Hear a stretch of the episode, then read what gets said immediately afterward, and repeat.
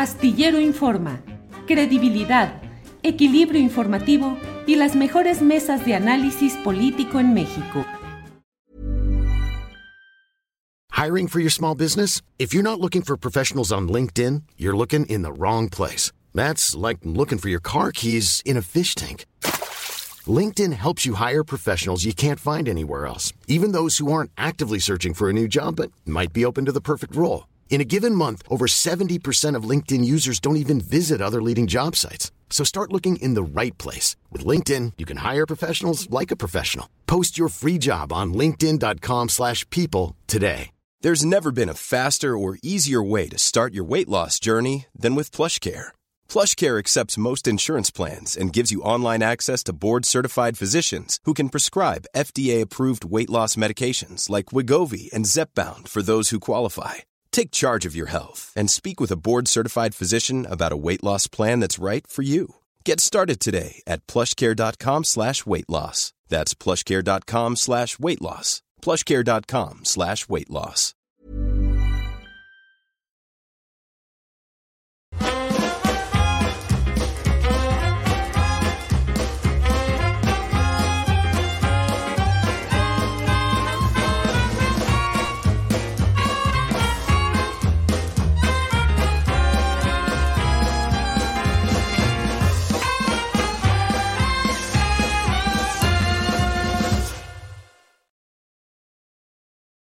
Adriana Buentello, feliz, muy feliz viernes. ¿Cómo estás?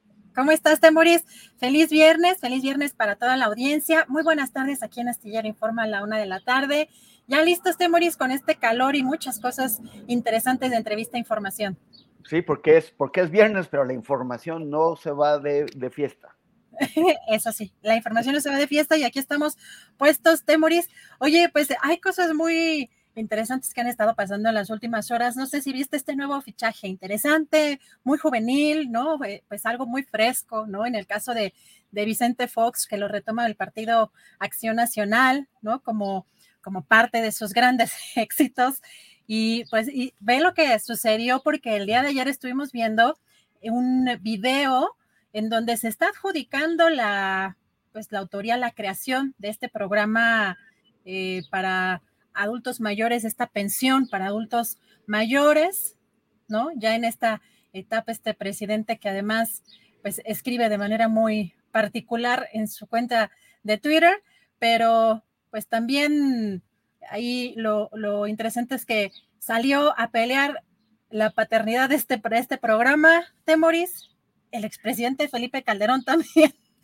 Eh, ahí podemos ver también uno de los de los tweets en donde este expresidente Felipe Calderón pone en esto, en este Twitter, pues esto, esto que estamos viendo, que el programa 70 y más empezó durante su gobierno, dice el Seguro Popular, lo diseñó el doctor, el doctor eh, Julio Frank Mora y dice, pero la primera vez que tuvo un presupuesto real para ponerlo en operación fue en 2007, también en nuestra administración y cuadruplicó su presupuesto hacia el 2012 para incluir, entre otros, la cobertura de tratamiento y medicinas para el cáncer, especialmente de niños y jóvenes. Bueno, aquí peleándose la autoría de este, la creación de este programa social, los adultos mayores que nos estén escuchando, que nos estén viendo, Temoris, yo creo que recordarán cómo fue, particularmente en la Ciudad de México, pues cómo fue que se dio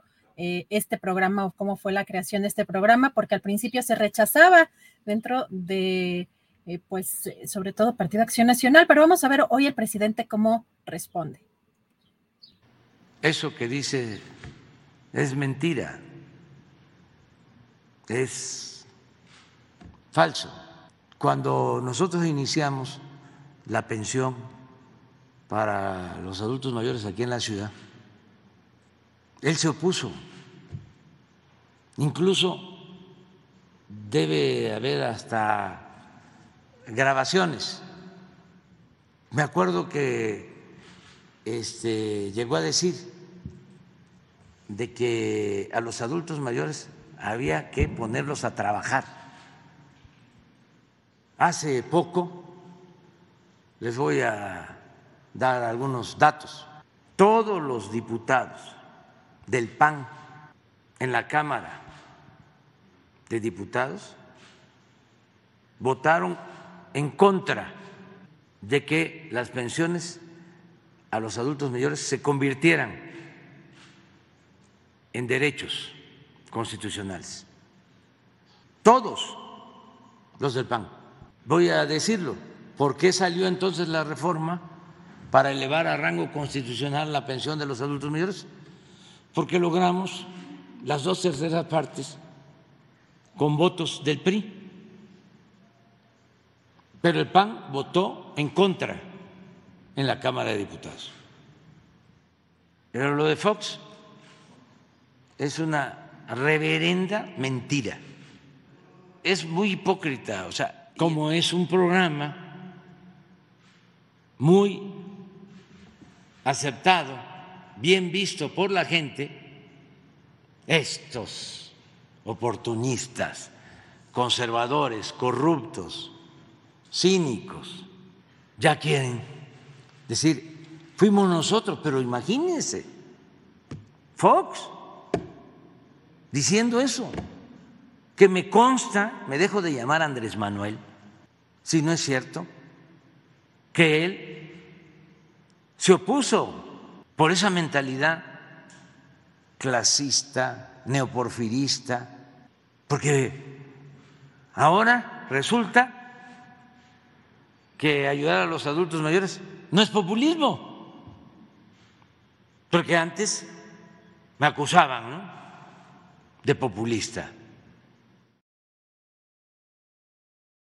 Oye, Temoris, ya que vieron el éxito de este programa desde hace muchísimos años, pues ahora sí se lo quieren adjudicar.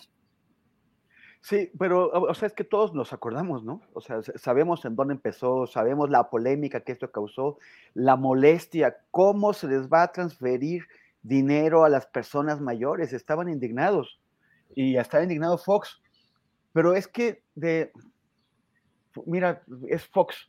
O sea, esas neuronas no son de las que sacan chispitas. O sea, la, verdad, o sea, es, como, es, es indignante. O sea, yo estoy de acuerdo con, con, el presidente, porque cómo mienten con ese descaro y además con, frente a tanta evidencia. Todos nos acordamos. O sea, es bueno. Pero es que, fíjate que ni siquiera es Fox, ¿no? Es a partir de Acción Nacional está haciendo esta campaña, por eso digo, retomando pues un personaje fresco, ¿no? Una voz nueva. sí pues obviamente uno de sus cuadros más viejos, pero además también con más polémica por, por la, pues no sé, el, desequilibrio que pueda tener eh, pues un personaje de, esta naturaleza. Pero además, este, mira, es que también pobre Pan, o sea, ve, sus expresidentes. Fox, que hace estos desfiguros, pero luego, eh, eh, por ejemplo, apoyó a Peña Nieto, le dio la espalda a la candidata panista, a Josefina Vázquez.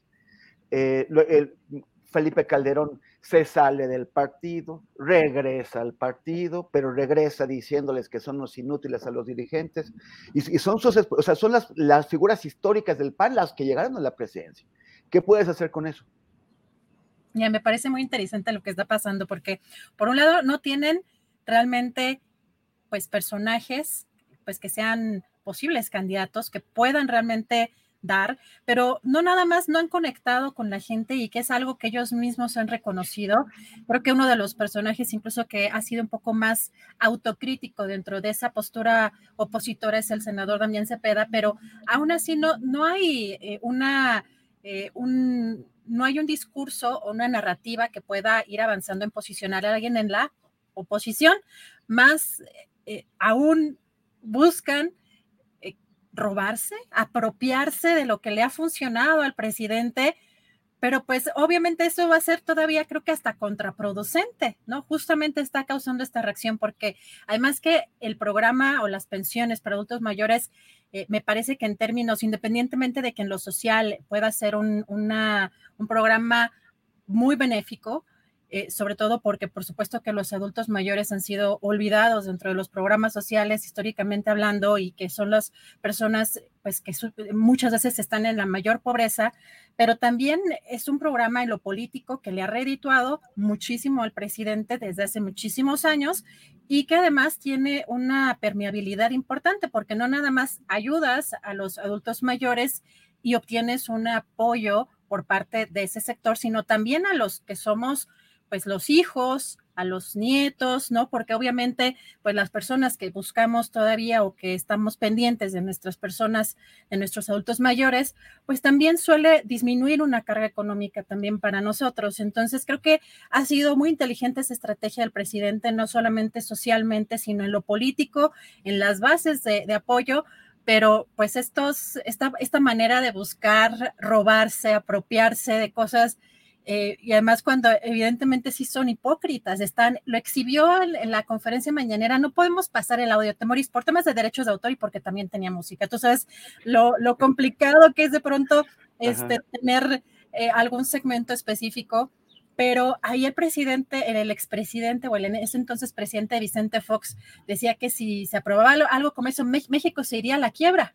¿No? Y no solamente eso no ha sucedido, sino hoy el presidente dice que se va a duplicar pues ese apoyo a los adultos mayores. Así que es como el mayor fracaso de esta oposición, pues no solamente no poder, no que no puedan eh, lograr que repunten sus cuadros o algún cuadro que tengan, sino que pues incluso buscan apropiarse, robarse pues proyectos, programas, creaciones de otros, de otras corrientes. Me parece que es lo que estamos viendo interesante, pero pues eh, vamos a ver qué, qué, pueden dar, ¿no? ¿Qué pueden... Eh, ya, va, ya basta ver que luego van a, van a decir que ellos cancelaron el aeropuerto de, de Texcoco, hicieron la EFA y el tren Maya y el, el, y el interísmico son de ellos. Pues sí, pues sí, si se trata de, de, de, apropiarse verbalmente de las, de las cosas, pues cualquiera puede. Pero yo creo que la gente, eh, o sea, o sea el, su problema es que la gente tiene memoria.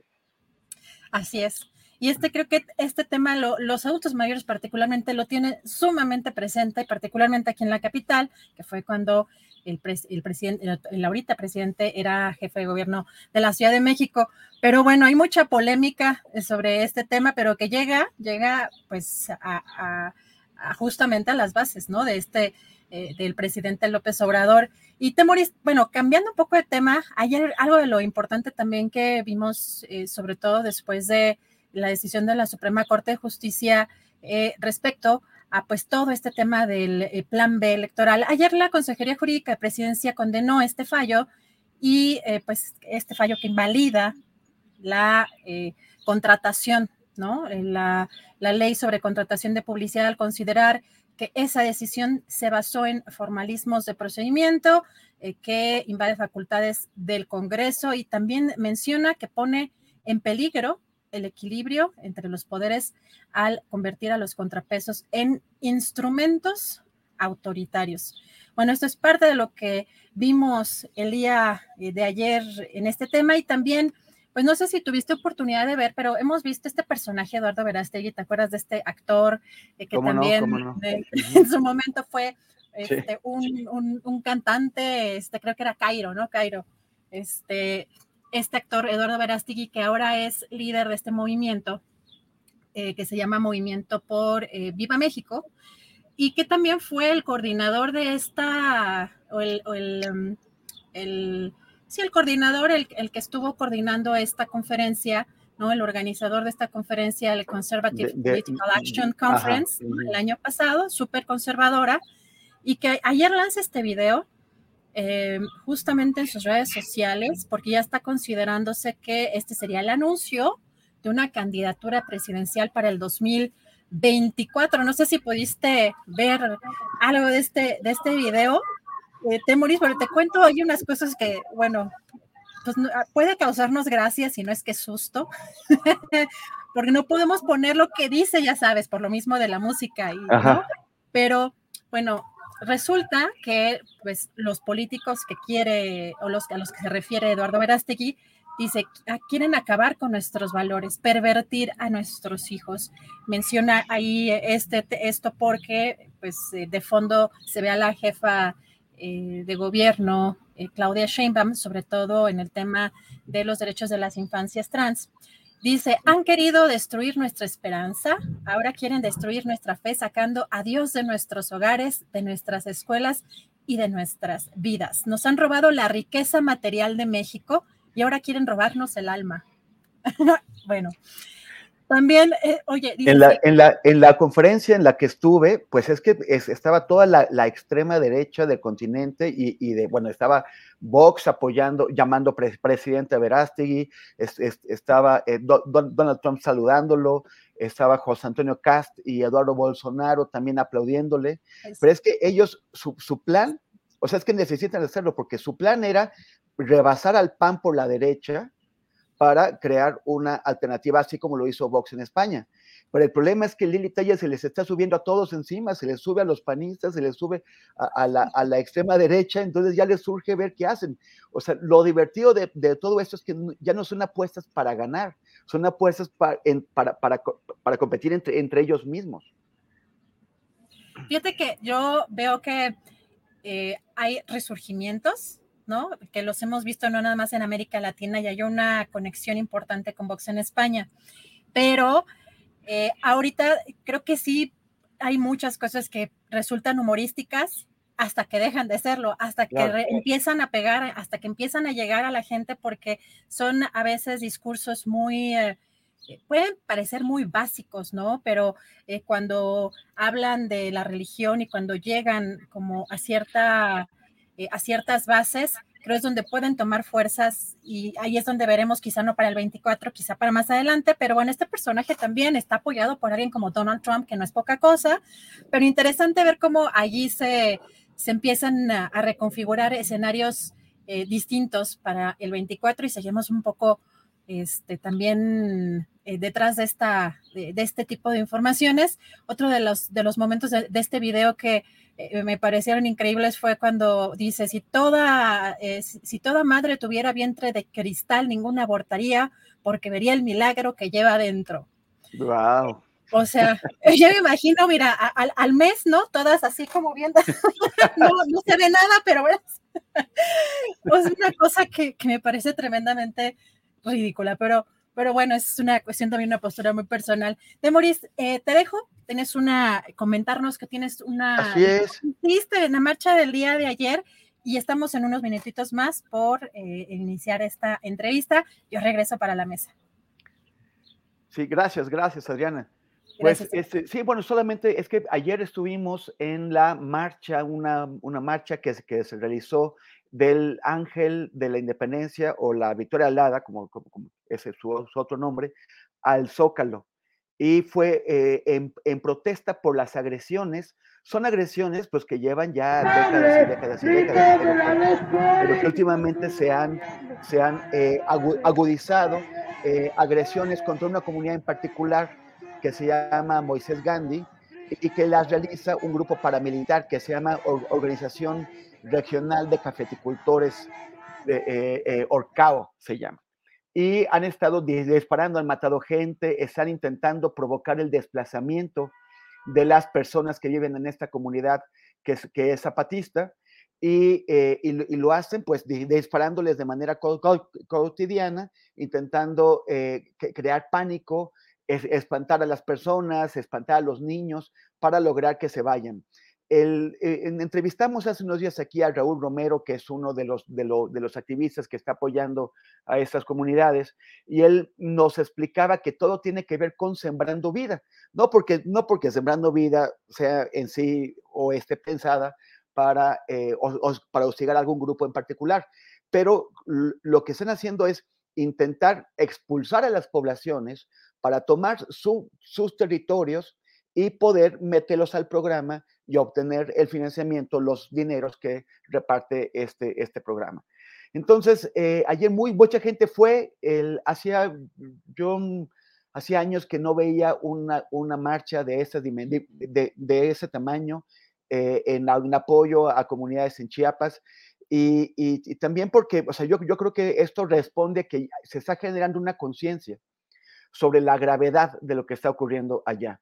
Porque no es solamente esta comunidad, hay una mezcla eh, extrañísima, muy compleja de poderes, de, poderes armados, de poderes políticos y criminales que se entremezclan y que, compiten entre sí y que eh, eh, tratan, pues básicamente de, sacar a la gente de sus casas, de convertirlos en desplazados, de convertirlos en migrantes forzados. Y, y, y han estado alertando las organizaciones que trabajan en Chiapas como el, Centro de Derechos Humanos Fray, Bartolomé de, de, las Casas o como, eh, o como Serapaz, como Servicios para la Paz. Eh, han estado alertando de que se está generando, de que, se están generando las condiciones para un agravamiento de la, de la violencia que se puede generalizar. Porque también ocurre que las poblaciones en algún momento se hartan y deciden de, de defenderse. Entonces, esto esto es también por la falta de intervención, digamos, constructiva de las fuerzas del Estado, de las fuerzas de la Guardia Nacional, pero también de la Policía Estatal. Y también porque, como nos explicaba Raúl Romero hace unos días, en realidad, aunque van cambiando los partidos, en Chiapas, en, Chiapas gobernó eh, eh, el PRI, luego gobernó el, el, PRD, luego gobernó el Partido Verde, ahora gobierna Morena, y sin embargo son las mismas familias, los mismos grupos políticos de toda la vida, los que se van pues cambiando de, color, o sea, son los de siempre y van cambiando de color. Entonces, eh, el, ayer, ayer fue esta marcha, la gente está demandando eh, la, intervención del gobierno para que, eh, para, que, para que paren esta violencia, para que, para que detengan esas agresiones de este grupo que se llama Orcao, pero en general, para que traten de empezar a resolver de verdad los, los problemas que hay en ese estado tan complejo que es Chiapas y, y, y, poderle abrirle un, camino a la paz. El, ha habido ya varias masacres que recuerdan a aquella masacre tan famosa, la, de Acteal, que se dio durante el gobierno de Ernesto Cedillo. Ya pasó, o sea, se, se, fue Cedillo, pasó Fox, pasó Calderón, pasó Peña Nieto y ahora está Andrés Manuel y no hay justicia en aquel caso. ¿Cuántos otros casos hay que se van quedando en el tiempo eh, eh, atorados sin justicia? Entonces, por eso la gente marchó ayer, fue una marcha muy, muy, muy linda, había batucada, había eh, muchos grupos de mujeres indígenas que, en sus trajes tradicionales, había jóvenes, había grupos del movimiento urbano popular, fue, fue muy linda y, bueno, sobre, sobre todo hay que atender este llamado que nosotros, las personas en la sociedad, tengamos conciencia de qué es lo que está pasando allá y que presionemos, que como opinión pública logremos presionar para que las autoridades cumplan con sus compromisos. Si un gobierno electo por la gente, por la mayoría, un gobierno que trata de responderle a la gente, como es el de Andrés Manuel López Obrador, no le pone atención a las demandas justas y evidentes de los pueblos, de las comunidades de, Chiapas. Entonces, ¿qué gobierno lo va a hacer? Ese es el que lo tiene que hacer. Eh, bueno, ese era el comentario que les, que les iba a hacer. Y está ya lista nuestra entrevista con un abogado, Luis Luis Tapia, es un especialista en, en derechos humanos, eh, él se ha formado e hizo un gran trabajo, por ejemplo, trabajando para el Centro Pro de, Derechos Humanos, que es uno de los más importantes en defensa de los derechos de las, de las personas en México. Y ahora, eh, Luis, Luis Tapia, eh, ¿estás por ahí? ¿Andas por ahí? Hola, Luis. ¿qué tal? Hola, ¿qué tal, Temoris? Gracias, gracias por llegar, de, por aceptar esta, esta entrevista, Luis. ¿Cómo estás? Muy bien, gracias por invitarme. ¿Tú cómo estás? Muy bien, muy bien. Oye, pues fíjate que eh, hemos estado viendo los, los comentarios que has eh, realizado en redes sociales sobre el asunto de la ministra Yasmín Esquivel. Eh, ella anunció a través de su abogado que había que una jueza había resuelto a su favor, había que la jueza había dicho que la tesis pues era de ella y, y, y, que ya la UNAM ya no tiene que decir nada y la UNAM salió a decir que no es cierto, que eh, la UNAM no está involucrada en este proceso, es, es otro proceso legal, no tiene que ver. Entonces yo creo que ya se generó una confusión importante. Luis, ¿nos puedes explicar qué es lo que está pasando? Sí, la verdad, primero hay que decir que se sabe mucho menos que lo que los abogados dicen que, que es público sobre este proceso. Yo estaba viendo los videos de la, de la conferencia de prensa y, por ejemplo, los abogados dicen, estamos dando a conocer la sentencia que establece de manera firme e inatacable que Yasmín Esquivel es la autora de su tesis de licenciatura. Lo único que tenían era una carátula dentro de, de una eh, eh, sobre plastificado y hasta hoy no conocemos el contenido de esa sentencia.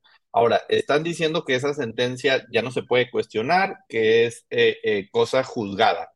eso podría ser cierto. Podría ser cierto que hayan presentado un juicio civil en contra del señor Edgar Ulises y que él no se haya presentado y que el juicio se haya ido en rebeldía. Así se dice cuando la parte demandada no se presenta en un juicio civil a contestar y que luego, después de la sentencia, esa persona no hubiere impugnado la sentencia y entonces habría quedado firme. Eso no implica que ya se acabó el caso y ya se cerró el asunto si eso fuera cierto, ¿no? Porque estamos haciendo un, tanto suposiciones eh, porque la información que se ha compartido eh, no es adecuada, no se está informando en realidad a la sociedad civil, sino simplemente lo que está haciendo la defensa de la ministra es intentar imponer una narrativa sin presentar la, evidencia eh, eh, concreta. Ahora bien, como bien lo señala la UNAM en su comunicado, eh, no fue llamada a juicio la universidad en este proceso civil que se llevó en un juzgado, el juzgado noveno de lo civil en la Ciudad eh, de México, eh, y por lo tanto no tiene efectos lo que haya dicho esa jueza en otros procesos. Y hay que recordar que está pendiente que la UNAM se pronuncie, el Comité de Ética de la UNAM se pronuncie. Está pendiente que se resuelva el amparo que presentó la propia ministra Yasmín Esquivel para que la UNAM no resuelva e incluso hay una suspensión concedida para que la UNAM no resuelva. Además, la ministra presentó un juicio civil solicitando que se suspendiera esa resolución de la UNAM. Y luego todavía la Suprema Corte de Justicia de la Nación tiene un asunto, que de hecho está en la ponencia del ministro eh, Pardo Rebolledo, en el cual tienen que darse turno a algunos procedimientos administrativos iniciados en, en ese proceso. La verdad es que esto parece más un eh, intento de estrategia de la defensa de la ministra para ganar en un juicio eh, entre dos personas una situación que, eh, que, sabemos que pesa sobre ella, que es que habría plagiado su, su tesis. Hay dos tesis idénticas, eso es un hecho establecido, la información es pública, cualquier persona la puede revisar y además hay una segunda acusación que quedó eh, ahí un poco en el olvido, pero también habría plagiado más de la mitad de su tesis de, doctorado. Eh, todas estas eh, cuestiones siguen pendientes y no, no se han resuelto. Diría que, en mi opinión, es necesario que se conozca el contenido de esta sentencia y que no se mantenga bajo secreto eh, para que no se establezca una verdad solamente con el dicho de los abogados de la, ministra. Eh, Yasmín Esquivel dijo que ella, que ya con esto daba por, daba por cerrado el tema. Eh, ¿Tú crees que, que, ella puede cerrarlo de esta forma? Así como es tan, es tan, es tan, sencillo, sus abogados presentan un, argumento que no se puede comprobar, no hay manera de verificarlo. Ellos, teniendo los documentos en las manos, no los muestran y, ella lo da así ya por muerto. Me parece que eso eh, va a tener que resolverlo las instituciones, eh, las autoridades judiciales que tienen abiertos expedientes.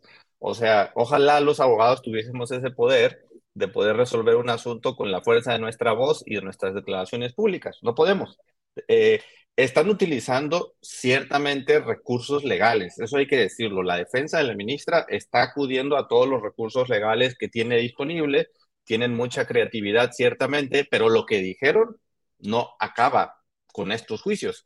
Por ejemplo, anunciaron que van a llevar la sentencia, la van a presentar como una prueba superveniente, que significa una prueba nueva, ante la UNAM y le van a decir a la UNAM, ya no puede seguir porque ya una jueza determinó que la ministra es la autora de la, de la tesis.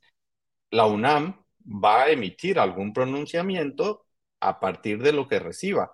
Probablemente también la presenten en el juzgado de amparo, probablemente también la presenten en la Suprema Corte, pero todas las autoridades están eh, con facultades plenas, con autonomía, para calificar dentro de su proceso si esa sentencia tiene o no relevancia para la resolución de, ese caso. Pero en mi opinión, decir que eh, se ha acabado y se ha aclarado la acusación de eh, haber plagiado la tesis de licenciatura de la ministra solo por esta decisión que ni siquiera conocemos, me parece que eso es, sumamente eh, cuestionable, ¿no? Que, no se puede afirmar con toda, con toda certeza.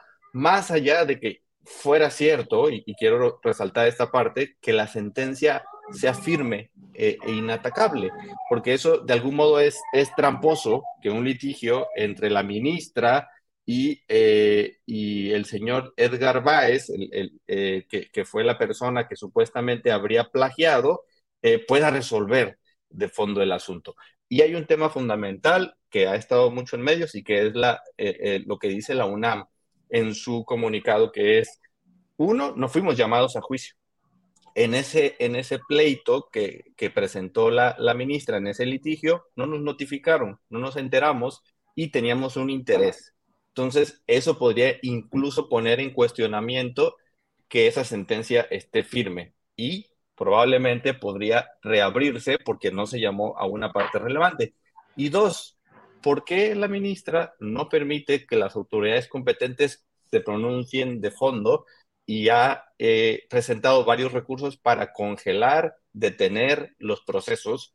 Si de verdad quiere que se aclare el asunto, yo creo que debería permitir, como lo ha solicitado la UNAM, que las autoridades se pronuncien de fondo y a partir de eso sí estaríamos hablando de que el caso está cerrado. Pero en este momento, ciertamente a esta historia le quedan muchos capítulos judiciales, al menos. Luis, em, hay, personas que, dicen que, bueno, que lo del plagio de la tesis de licenciatura, además de la de doctorado, que esa fue una investigación que, realizó el periódico El País, pero bueno, la que, la que ha estado más en el centro es la licenciatura. Hay quienes dicen que fue un pecado de juventud, que ella pues ha hecho una carrera por su cuenta, que no, que, no, que no se le debería eh, pues cuestionar por aquellos que, hizo cuando era muy joven, pero eh, da, la, da, la, impresión de que si aquel fue un pecado de juventud, los pecados que ha estado cometiendo en, en, su, en su, campaña de, de, de, defensa eh, son más graves que, que, el, la, que, el plagio de la tesis, ¿no? ¿O, qué opinas tú? Sí, de acuerdo. Yo creo que tendríamos que analizar la reacción de la ministra frente a la acusación. Eh, y, creo que podríamos ir hasta diciembre, ¿no? Cuando se da a conocer, eh, en primer lugar, la información de que, de que habría plagiado su, tesis. Eh, muy rápido, en diciembre, la propia Dirección de Bibliotecas de la UNAM da a conocer que las dos tesis son idénticas, ¿no? Tienen un alto grado de coincidencia y, después ella empieza en su cuenta de Twitter a emitir comunicados. Uno de ellos es el comunicado eh, firmado por el director de su tesis de doctorado, que a la postre se descubre que habría plagiado a 12 autores. Eh, entonces, digamos que la cosa no iba muy bien. Después, ella emite un comunicado donde dice, he presentado evidencia pericial irrefutable que demuestra que yo no plagié la tesis, incluyendo una carta eh, notariada firmada por eh, Edgar Ulises eh, Báez, donde él reconoce que él en realidad fue el que, el que plagió la tesis. Y, después involucra a la Fiscalía General de Justicia de la Ciudad de México diciendo ya la fiscalía se pronunció, la fiscalía niega todo después de que se filtra el expediente y dice de hecho, eh, eh, ese asunto está prescrito, nosotros no, no dijimos nada. Eh, nos enteramos que la directora de la tesis de licenciatura había recibido un día en su buzón una carta de Edgar Ulises donde dice yo plagié la tesis. La historia en realidad se empieza a poner demasiado oscura con, con el, devenir de los, meses. Y sí, lo que habría sido una cosa que, ella, que mucha gente puede considerar mínima, en realidad ha, ido creciendo como una bola de nieve. Ahora bien, el tema es que un requisito para ser ministra de la Suprema Corte que está en la Constitución es tener un título de licenciatura en Derecho. Ese es el tema de fondo. Si se comprueba finalmente, si deja que los tribunales resuelvan y se, comprueba que el título proviene de una tesis plagiada, lo que procedería es cancelarlo, cancelar la cédula profesional y no cumpliría los requisitos para seguir siendo ministra de la Suprema Corte de Justicia de la Nación.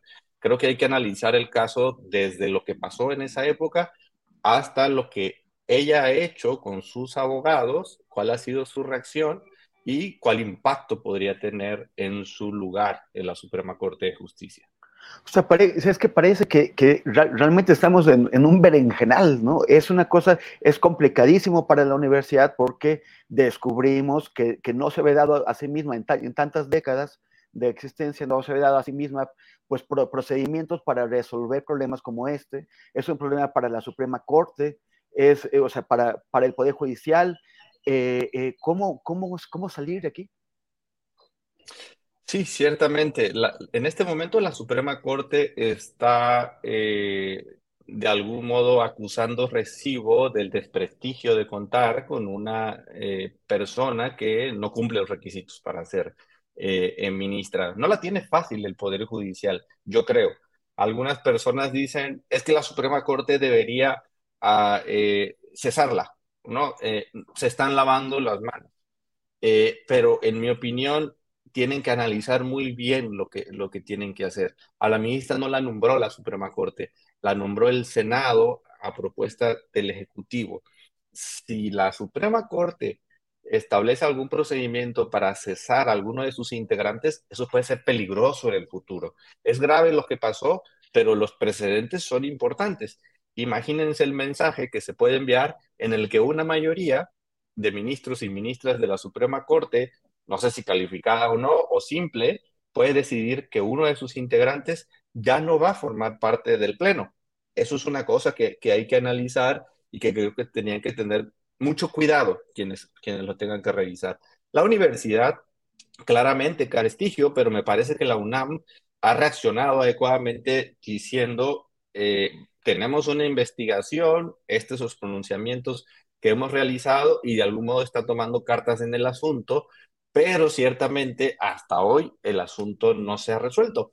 La Secretaría de Educación Pública ha dicho, nosotros no podemos actuar porque el título sigue estando vigente y no podemos anular una cédula profesional que emitimos sin que se pronuncie quién emitió el título de licenciatura. Estamos en, un eh, verdadero, eh, sí, trampa de litigios eh, producto de la resistencia de la ministra a que se pronuncien las autoridades competentes.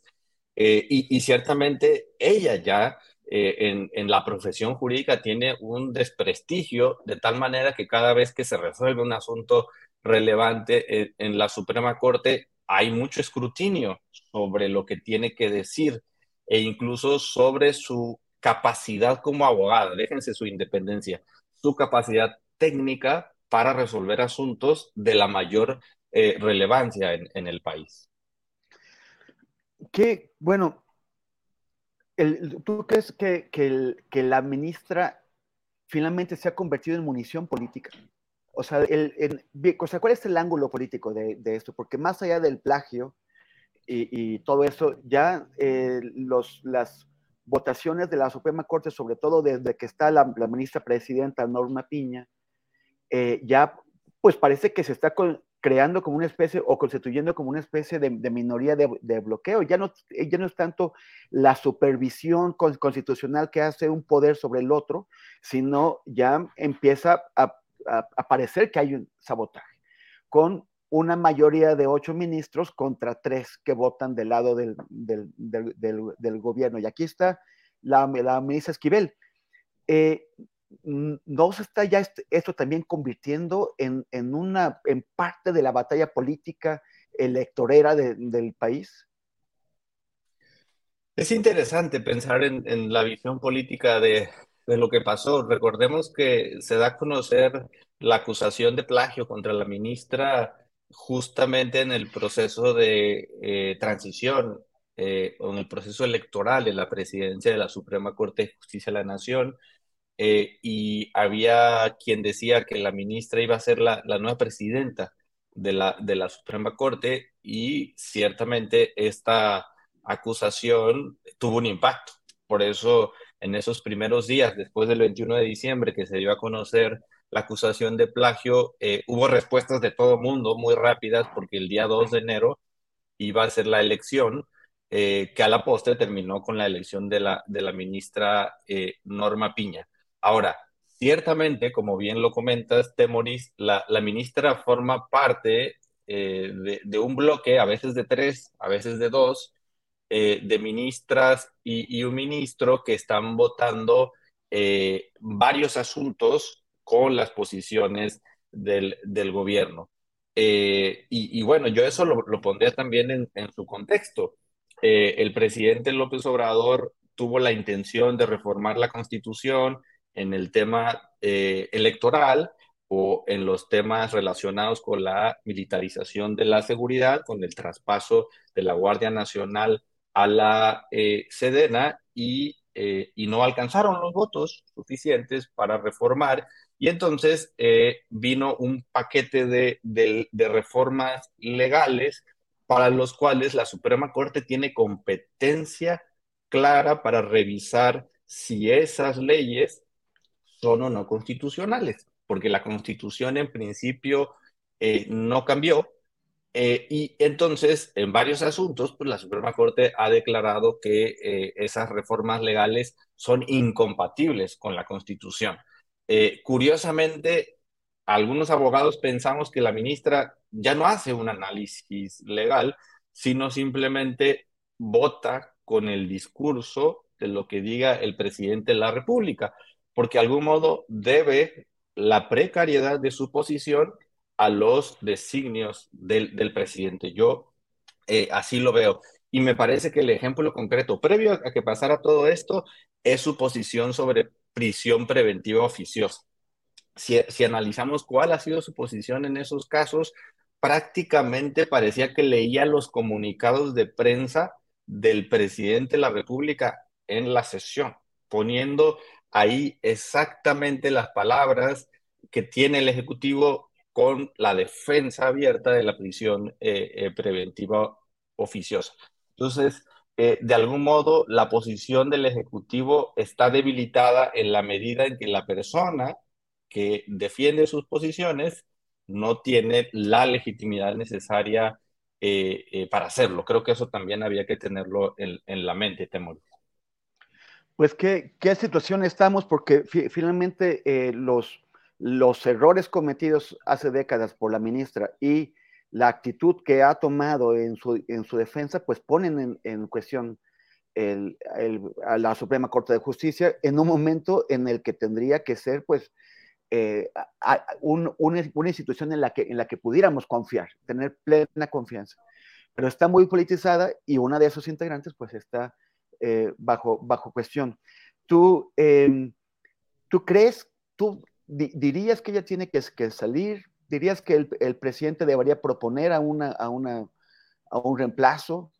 Eh, eh, que, hacia, dónde tendríamos que ir?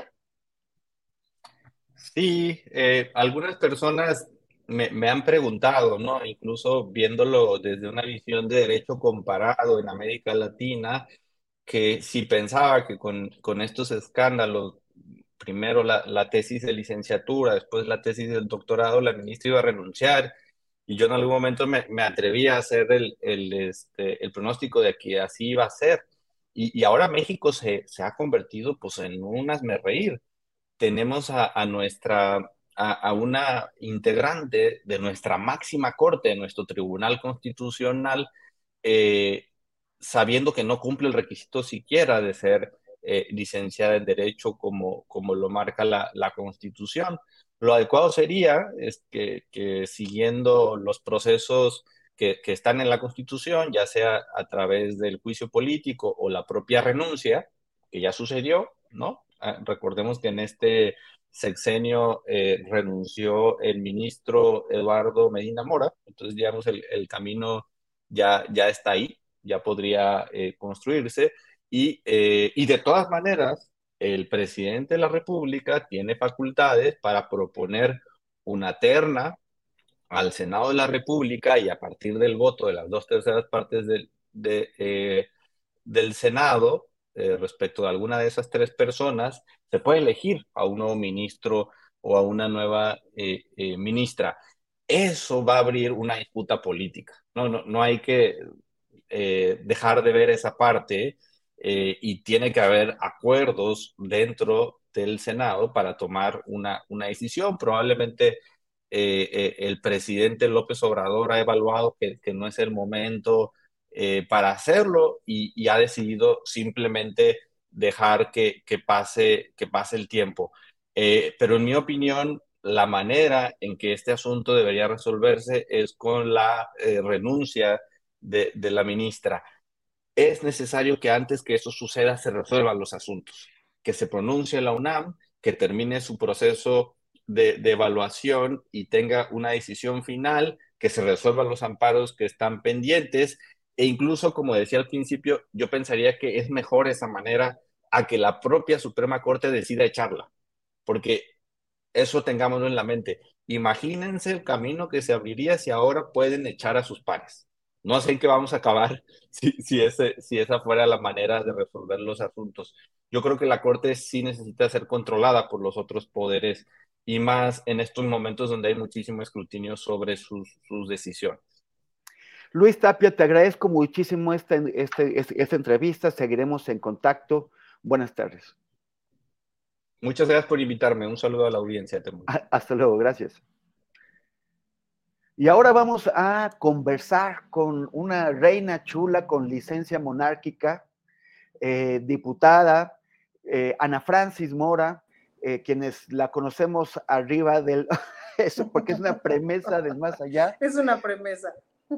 Quienes, quienes la conocemos arriba del, escenario la, adoramos, pero parece que las, que las panistas que la conocen ahora en, el salón de sesiones no tanto, pero bueno, hay de todo ahí. Ana Francis, ¿cómo estás? Hola, Temoris, pues muchas gracias.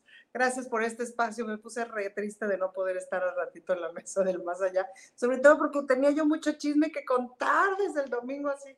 Pues de una vez, aquí estás. Una vez, Fíjate que de las cosas que les quería yo contar, pues para mí fue la primera vez que participé en un proceso electoral, no solamente votando como funciona, no, de hecho nunca me ha tocado ser funcionaria de casilla, fíjate, pero bueno, como votando y esas cosas, sino pues participé cuidando el voto. Y mm, ha sido un proceso muy interesante, primero pues de capacitación por parte del partido, también es realmente reciente mi vida partidista, entonces también esa parte de la vida partidista ha sido un proceso muy interesante y fue muy, fue muy lindo cómo se organizó toda la coordinación de las miles de personas que el domingo nos, cuida, nos dedicamos a cuidar casillas. Eh, o sea, las personas que estuvieron dentro de las casillas por parte de Morena, del PT, del Verde, etcétera, y quienes estábamos afuera, pues viendo que todo estuviera bien. Eh, y luego, pues cuando una es diputada es bastante más fácil, de pronto si llega si los levanta una patrulla o alguna cosa así, es como mucho más fácil intervenir porque ahí sí puedes aplicar un poquito eh, las cosas que ya sabes de gestiones y así para facilitar el punto. Y una parte que me tocó dedicarme a cazar mapaches, que es justamente a ir afuera de las casillas y ver a esta gente que estaba con su lista, ¿no? De personas que iban votando por y cómo les daban dinero. Algunas eran muy evidentes de así, literal, les estaban dando el dinero, ¿no? Otras era un, de ya te anoté, vete para allá, ¿no? Y entonces iban a la casita de allá y etcétera. Y pues de plano llegábamos así de, oye, ¿qué está haciendo, no? Este, y empezamos a grabar y etcétera. Eh, y fue, se iban como, como dispersando, es decir, se deshacía un poquito el núcleo. Varias cosas aprendidas, por ejemplo, todo el asunto de la compra de voto ocurre bien temprano, ¿no? En eh, muchas de las casillas, este, como ya se sabía mucho, es decir, hubo toda una capacitación para la militancia, para brigadistas, etcétera, de a ver, todas las trampas que históricamente ha hecho el PRI son estas, ¿no? este, que ponen a funcionarios de casilla que no se presentan los que son, y entonces ponen a los primeros de la fila, que curiosamente, etcétera, etcétera. Eh, nos pasó en prácticamente todas las casillas que siempre había alguien que quería hacer algún tipo de, de chanchullo, meterle tres botitos más por acá y etcétera. Y la verdad es que ha sido muy interesante ver cómo la narrativa, luego, luego, bueno, la narrativa esta que a la mitad del día, a las 12 del día, que soltaron esta, esta nota falsa de van empatadas en las encuestas de salida y todo esto, ¿no? Y todo el operativo que empezamos a hacer por redes de esto es falso, además no se puede difundir esta información en los grupos de WhatsApp, etcétera. Las cosas que se movieron en territorio, todas las o sea, personas armadas en Whisky Lucan, este, ¿sabes? Como todos esos trucos, verlos ahí en vivo, eh, pues fue o sea, ya no te lo contaron, ya lo vi. No me lo contaron, lo vi, o sea, y además eso había, fue muy luego, eso yo no lo noté hasta que lo hicieron notar en uno de los mensajes de, porque yo era así de, güey, ¿cómo reconozco a los que están comprando votos? Agarra la onda que yo hacía cabaret, o sea, soy bruta para esto, pues, ¿no? Y entonces empezaron a decir, traen una blusita rosa o traen algún distintivo rosa, eran muchos tonos de rosa, pues, ¿no? Pero de pronto tenían como, como, como estas cosas, o no, mira, es una señora que está vestida de tal, no sé qué. Las cosas que me conmovieron y para la reflexión. Uno, quienes compran y venden su voto no, no, no es como que tengan una vida fácil, es evidente, ¿no? Cuando me conmovió mucho a la hora que Alejandra del Moral dice, este, gracias al ejército del PRI, pues sí, lo que vimos ahí fue un ejército moverse. Que yo no sabría decirte, Temoris, con toda honestidad, Em, si esta banda tiene otra opción o ha tenido una otra opción. Yo no podría decirte con toda honestidad si es, o sea, si no han pensado que eso también es un trabajo y que así se han hecho las cosas. O sea, ¿en qué momento pasamos? Ha de, haber sido como muy fácil pasar de, em, pues te apoyo con, te apoyo con tu transporte para que vayas a votar a empezar a cambiar el voto por dinero y empezar a cambiar el voto por dinero y en estos absurdos que escuchamos están dando desde 500 hasta 3 mil pesos por voto, que fue como todo el radio pasillo, que ha sonado desde hace mucho, es decir, no solamente en el Estado de México, pues, ¿no? Y cómo se podría recuperar a toda esa gente que históricamente desde hace tantos años solamente ha votado porque le han pagado su voto. La pregunta democrática que me parece que nos tenemos que hacer es, ¿cómo logramos Em, echar eso para atrás.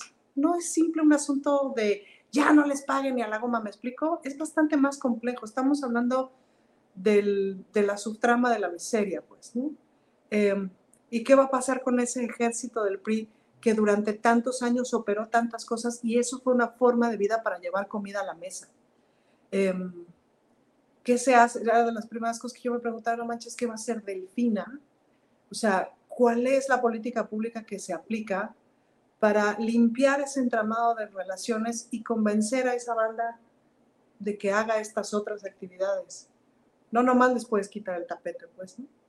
Em, eso por un lado. Y otra de las grandes reflexiones fue el gran trabajo de la militancia, que no manches, cómo le talonearon y le talonearon y le talonearon por todos lados. Esas dos cosas me conmovieron muchísimo. Oye, pues, es que parece que, que, que, Delfina así compró, compró el tigre, ¿no?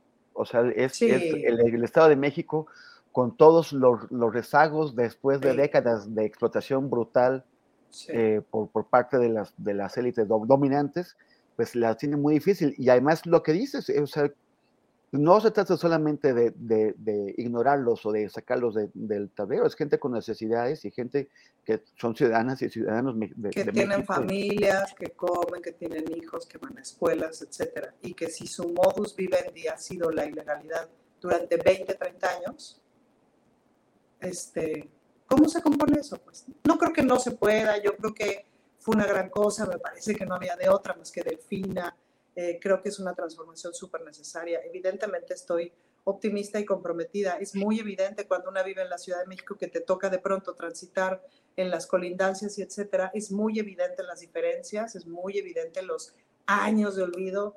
El solo precio del transporte público y la sola calidad del transporte público te dice todo, ¿no? Em, pero bueno, esos son de los, de los grandes retos. o sea, sí me la pasé en la cacería del mapache, digamos, pero me conmovió mucho, pues, ¿no? Me conmovió mucho porque pues, está perro, ¿no? Y creo que sí está bueno ponerse en los zapatos. Oye, Ana Francis, y bueno, no, ni, ni dio tiempo de nada, todavía estábamos tratando de digerir lo ocurrido en Ciudad de México, ya estamos arrojados de cabeza en la asociación presidencial, ya, están renunciando eh, las corcholatitas y los taparroscas, y, y, además hay consejo el, el, domingo, consejo, consejo de Morena, eh, donde, donde se supone que van a establecer las reglas para ver qué es lo que va a mm. ocurrir. ¿Tú eres parte del consejo? No. ¿Pero vas a ir? No. ¿No, ¿no, vas a llevar una matraca? No, no, no, no, no. No, sabes que a mí me tranquilizó mucho como lo que empezó a salir después de la cena del lunes de, de, a ver, las cuatro personas van a quedar en estos lugares estratégicos, cualquiera que sea el orden. Sabes que eso, de primera, como que dije, a ver, espérate, no. Y luego la verdad es que me tranquilizó. Em, creo, que es un, creo que estos próximos tres meses de la campaña interna, en lo que sale quién es la persona candidata, etcétera, va a ser como caminar por un puente colgante al que además la oposición le va a estar pegando. Pues es un momento muy, muy decisivo para Morena. Y también es cierto, Temoris, y, te lo digo con, pues con toda la, con, con toda la congruencia de también estar allá adentro, es decir, el partido ha crecido como hongo en muy poquito tiempo. Entonces, sí, sí nos tenemos que cuidar de no corrompernos, así de simple. Siempre digo, no es como que no veamos que hay partes corruptas y etcétera, y hay personas corruptas y etcétera, y todavía claro que hay prácticas corruptas, pero digamos que de fondo, de ímpetu, hay la convicción absoluta de ir transformando las cosas y de extirpar la corrupción. Pero, pum, vale, te crees el chamaco, este, ¿y qué haces con tanto poder? Esa no es una pregunta que no nos tengamos que hacer. Entonces, por un lado veo al Instituto de Formación Política hecho la raya, así con cursos para todo mundo, concursos de liderazgo, de valores, de honestidad, ¿sabes? De, congruencia de los eh, valores de Morena, este, capacitaciones por todos lados desde hace un buen rato, cosa que está muy, muy bien. Eh, y por otro lado está este juego de las corcholatas, en donde es así de, a ver, la apuesta del presidente es el que se ponga a patear, tira el puente para todos y el puente se nos cae, pues, ¿no? Entonces, me parece una súper buena apuesta, es decir, en donde todo el mundo le va a tener que entrar a sumar, todo el mundo le vamos a tener que entrar desde nuestro lado más, no, más noble y vamos a ver qué pasa, ¿no? Ojalá podamos, ojalá podamos. Dice Cepeda Patterson que una de las, de las, de las cosas que está haciendo el, el, presidente es, es, eh, es crear un equipo al que le va a entregar, a traspasar el poder. O sea, que no es a una persona y que no es un toma todo, no es el que gana, toma todo. O sea, hay una repartición, por ejemplo, si las encuestas eh, finalmente se confirman en la, en la, en la, grande, eh, quedará Claudia como presidenta, quedará Marcelo en el, en el Senado. Mal o bien, Monreal ha demostrado el protagonismo que se puede adquirir desde la coordinación de, de, los, de, los, de los senadores y Monreal podría, perdón, y Marcelo podría hacer una gestión muy importante eh, apoyando a la, a la, presidencia en esa postura. Tú, tú, lo, o sea, tú, tú, tú, lo ves así, es, es este, una, una manera de despersonalizar el proyecto y, y, y, y es, es, es, una generación de relevo. Fíjate que me parece que sí, y además sí es una buena manera de hacer contrapesos, es decir, cualquiera que sea tu, tu, tu, candidato o candidata preferida, si no, si no queda en, la, en, el lugar de presidencia, sí está bueno que, tenga que tengas a tu favorita en el contrapeso, ¿me explico? O sea, no está mal el contrapeso, sobre todo porque el contrapeso no está viniendo de la oposición. La oposición está en la plena autofagia, ¿no? Y sí se necesitan contrapesos. Si no, de veras no hay democracia. Nadie puede tener todo el poder. No está bien. Incluso te diría, es decir, si a Morena le toca ahorita tener todo este poder, tiene que alimentar sus propios contrapesos, tiene que darle paso y generar esta, o sea, ir quitando el presidencialismo e ir más en la cogobernanza, pues, ¿no? Más hacia lo parlamentario, digo, en las democracias parlamentarias, el primer ministro o la primer ministra no tiene todo el poder, se tiene que poner de acuerdo. Y al fin y al cabo eso es mucho más sano, bueno, es más entretenido, más divertido, más difícil, pero muchísimo más sano también, ¿no? ¿Y tú crees que Monreal se va a conformar, que Marcelo se va a conformar, que, que bueno, Adán Augusto creo que sí, porque es muy disciplinado, pero tú los ves eh, aceptando este acuerdo? Pues si así no le hicieran, que la nación se los demande, ¿no? Vale. Oye, este, ya me están eh, indicando que mande a corte porque ya vienen tus compas. Bueno, pues les mando muchos besos. Muchísimas, muchas gracias, Ana Francis. Te y mando ahí les cuento los siguientes chismes la próxima semana. Vale, y ojalá que sí sea tan divertido como lo estás previendo tú. Gracias. Gracias. Hasta luego. Bye. Y ahora sí, vamos ya a ir a un corte, el corte previo de la, esa fue la premesa del más allá, y va a regresar Adriana Buentello con la mesa, mesa del más allá. Eh, vamos a un corte.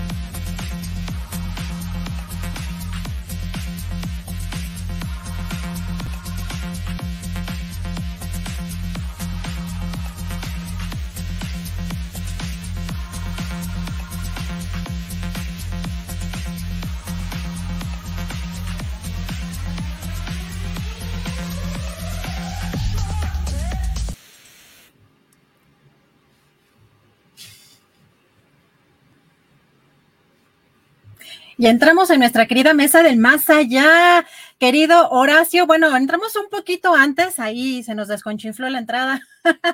Horacio, tienes apagado tu, micrófono. Ya, ya lo encendí. Hola, hola. ¿Cómo estás, querido Horacio?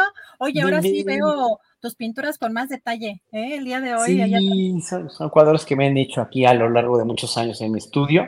Hay varios, aquí están un montón, pero bueno, luego se los enseñaré porque está conectado mi teléfono a la electricidad y no lo puedo mover.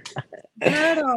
Horacio, pues me da muchísimo gusto saludarte y estamos esperando a nuestro querido Fernando Rivera Calderón, que además hay que decir que extrañamos mucho eh, a Fernando Rivera Calderón. La semana pasada eh, vamos a tener ya en unos segunditos más a Poncho Gutiérrez, que ya está por acá también listísimo. Y nuestra querida Ana Francis, pues por temas de agenda no, no podía estar en la mesa propiamente, pero pues voy preguntándote, Horacio, pues cómo, qué sabor de boca te dejaron estas elecciones de la semana pasada.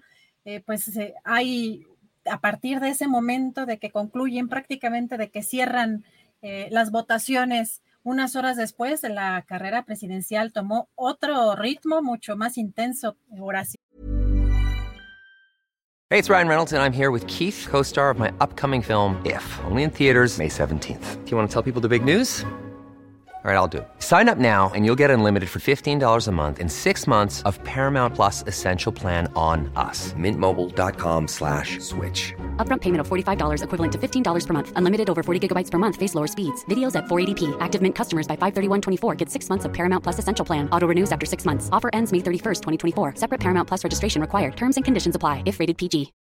Millions of people have lost weight with personalized plans from Noom like Evan, who can't stand salads and still lost 50 pounds. Salads, generally, for most people, are the easy button, right? For me, that wasn't an option. I never really was a salad guy. That's just not who I am. But Noom worked for me. Get your personalized plan today at Noom.com. Real Noom user compensated to provide their story. In four weeks, the typical Noom user can expect to lose one to two pounds per week. Individual results may vary. Híjole, mira, la, el resultado es por sí mismo promisorio para el país, ¿no?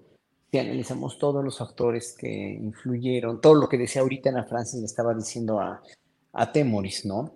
Todo como quisieron hacer estas jugarretas sucias que siempre hacen.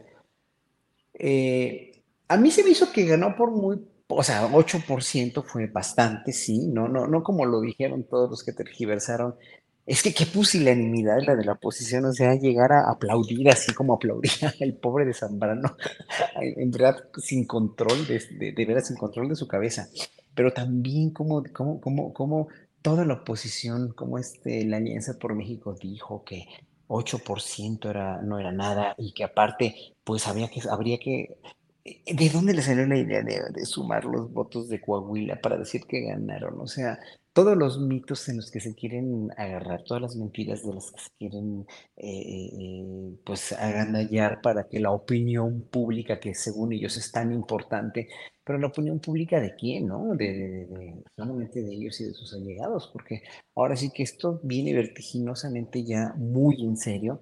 No, nada más el gobierno del Estado de México, que ojalá que dejen gobernar a Delfina Gómez, que ojalá que este, eh, que, que este, que el Estado de México tenga un sino promisorio y que el gobierno de eh, Coahuila, que ganó la elección del PRI, no vaya a demostrar, que creo que no lo está haciendo el de Durango, eh, creo que el gobernador de Durango es un poco menos este, aferrado a eso, pero que la, región lagunera, el partido, el partido revolucionario lagunero, ¿no? No, no vaya a hacer en Coahuila un, un, una suerte de volver al pasado, ¿no? De, todas estas cuestiones, porque ya se tienen que poner la camiseta, ya incluso, mira, con todo lo que está pasando incluso en Nuevo León, ¿no? También estamos viendo que, que, estas cosas se transparentan mucho más rápido, la, la, cosa, los escándalos que se traen entre Movimiento Ciudadano y el PRIAN en Nuevo León, y todo esto, están configurando ya que una oposición que perdió o que está perdiendo todo gracias a su mal proceder, gracias a su falta de memoria, gracias a su falta de sensibilidad, gracias a su falta de tacto, gracias a su montarse en sus mentiras, pues finalmente no tenga ninguna oportunidad para las presidenciales del 2024. Pero, pero, pero, yo sigo defendiendo, como cualquier ciudadano consciente, que debe haber una oposición, que debe haber una oposición que verdaderamente tenga argumentos para oponerse o para complementar o para dialogar o para simplemente no nada más tirar a lo, a lo, a lo, a lo, a lo bandido como hicieron estos tres diputados que, que tiraron la, la, este, la, la eh, bueno, eh, tanto la, la, reforma, que es un escándalo, que quisieron ahondar un poquito más en eso de la, la ley minera, que eso sí es un escándalo, que cómo se atreven, ¿no? Sin los argumentos necesarios, sin el patriotismo necesario, sin las consideraciones necesarias para entender que este país ya no puede pertenecer a algunos cuantos, porque fíjense que esos cuantos que comieron ayer con el presidente, son unos cuantos, pues están de acuerdo con él. Qué chistoso que los hombres más poderosos de México, excepto algunos como, como tal vez como, como la Real, que, que le sigue dando un poquito, o, o el mismo diablo, el, el, siguen dando patadas a López Obrador así por debajo del agua, a de los empresarios pues debe estar contento porque no ha perdido nada, ¿no? Y ayer se los hizo patente López Obrador. Aquí ustedes están mejor en ese sexenio porque hay incentivo al consumo, porque la gente tiene más dinero para comprarles a ustedes. Con todos esos elementos que dije ahorita que parecieron muchos, Hola, Poncho, qué gustazo. Hola, Poncho, Fernanda. Poncho Gutiérrez. Y en un ratito más llega ya Fernando. Sí, tú dale, tú, que yo estoy escuchando, Acabo. yo estoy aquí. Yo estoy extasiado, tú dale, tú dale. Gracias, querido. Acabo rápidamente mi idea, porque son muchas. ¿Qué, va pa qué, ¿Qué pasó con esta elección? Esta elección solidificó, esta elección eh, eh, perpetuó al PRI por 100 años o casi 100 años en Coahuila, sí, pero solidificó un movimiento que es Morena que desde el próximo domingo tiene que cuidarse a diestra y siniestra para no caer en un, en, ni en provocaciones, ni en autoprovocaciones, ni en vicios, ni en nada que se le parezca para que sigan incólumes y victoriosos a la próxima elección presidencial, pero es una llamada de atención, alerta roja a la oposición para que se pongan las pilas también y empiecen a ya ver quiénes van a ser sus cuadros, pero de, de veras, de, de veras, no, no Verástegui, no Lili Telles, no, no, no, no Krill, o sea, hay, hay, gente en la oposición y hay gente en el PAN que yo respeto mucho, como Corral, por ejemplo, ¿no? O como, o como el mismo Damián Cepeda, que aunque digan falsedades que este país no funciona gracias a la 4T, lo cual también es una falacia, que se pongan que se pongan las pilas y que en vez de decir no funciona, digan, hay cosas que no funcionan, hay cosas que están mal, pero muchas otras están bien, pero vamos a tratar de complementar lo que no está bien, nada más. Entonces, ese es un ejemplo de lo que tiene que pasar, según yo, en 2024. Gracias, Horacio Franco. Pues damos la bienvenida formalmente a Poncho Gutiérrez, director del Deforma y de SD Pitorreo, creativo de SDP Noticias, el Heraldo Radio Milenio, bueno, en todos lados, ¿no? Estás en todos lados, querido Poncho, ¿cómo estás? Soy, soy un metiche profesional, soy como Pitbull en sus tiempos, ¿te acuerdas que todo el mundo hacía duetos con Pitbull y que Fit, Pitbull, así soy yo más o menos, pero en la política y en el humor, fíjate. Eh, aunque bueno, hay políticos que también son muy metiches, en todo opinan y luego son más graciosos que la sátira. Lo triste es que ellos lo quieren decir en serio, pero bueno, el escenario, Adri, eh, ha cambiado este, mucho de una semana para acá. Tenemos un Estado de México que hoy todavía es del PRI, pero sabemos que en un par de meses por primera vez en casi 100 años. Eh, Adri está eh, muy deprimida porque su partido favorito, el PRI, ya no va a gobernar Estado de México. Ah, caray. Ah, está deprimida, Adri. Ella, ella, quería. Adri decía, otros 100 años. No, luego me dicen otros me ponen Adriana Gómez del Campo, Adriana Dresser, bueno, aquí de ya, sí, se, llevan, pesaditos, se llevan pesaditos, algunos sí duelen, no, pero ¿cómo ha cambiado este panorama, eh, sobre todo rumbo a las elecciones del 2024, Poncho, después de estas elecciones, ¿qué sabor de boca te dejaron estas elecciones, los resultados? ¿Y cómo has visto esta velocidad con la que las corcholatas eh, van mostrando este ímpetu? A mí no me gusta spoilear nada, ni las películas. Yo, yo intento mucho no estar diciendo qué va a pasar al final de la película, pero la verdad es que yo les spoileé todo hace dos meses. Yo les dije, va a pasar esto. A ver, vean las encuestas, lo más seguro, matemáticamente hablando, es que gane Delfina y no Ale del Moral. Y yo entiendo que los priistas, pues, su chamba, no van a decir, sí, ya perdimos, ya valió. Pues no, te van a decir, no, le estamos alcanzando, se está acercando el empate técnico. A ver, lo entiendo, son priistas, es su trabajo, panistas igual. Pero ¿qué pasaba con todos los intelectuales apartidistas? Imparciales que decían, no, no, no, a los chairos les están pagando para crear esta narrativa de que va a ganar Delfina para que la gente no vote, bla, bla, bla, engañándose. Y al final pasó lo que todos les dijimos. Ahora, es la segunda vez, o tercera, creo. No recuerdo, me parece que es la tercera vez en, temas de elecciones intermedias, que la oposición pierde la mitad o más de los estados en el, en el periodo electoral, en el año.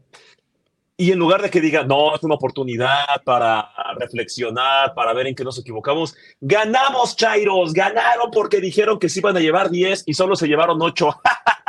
en su cara, Chairos estúpidos.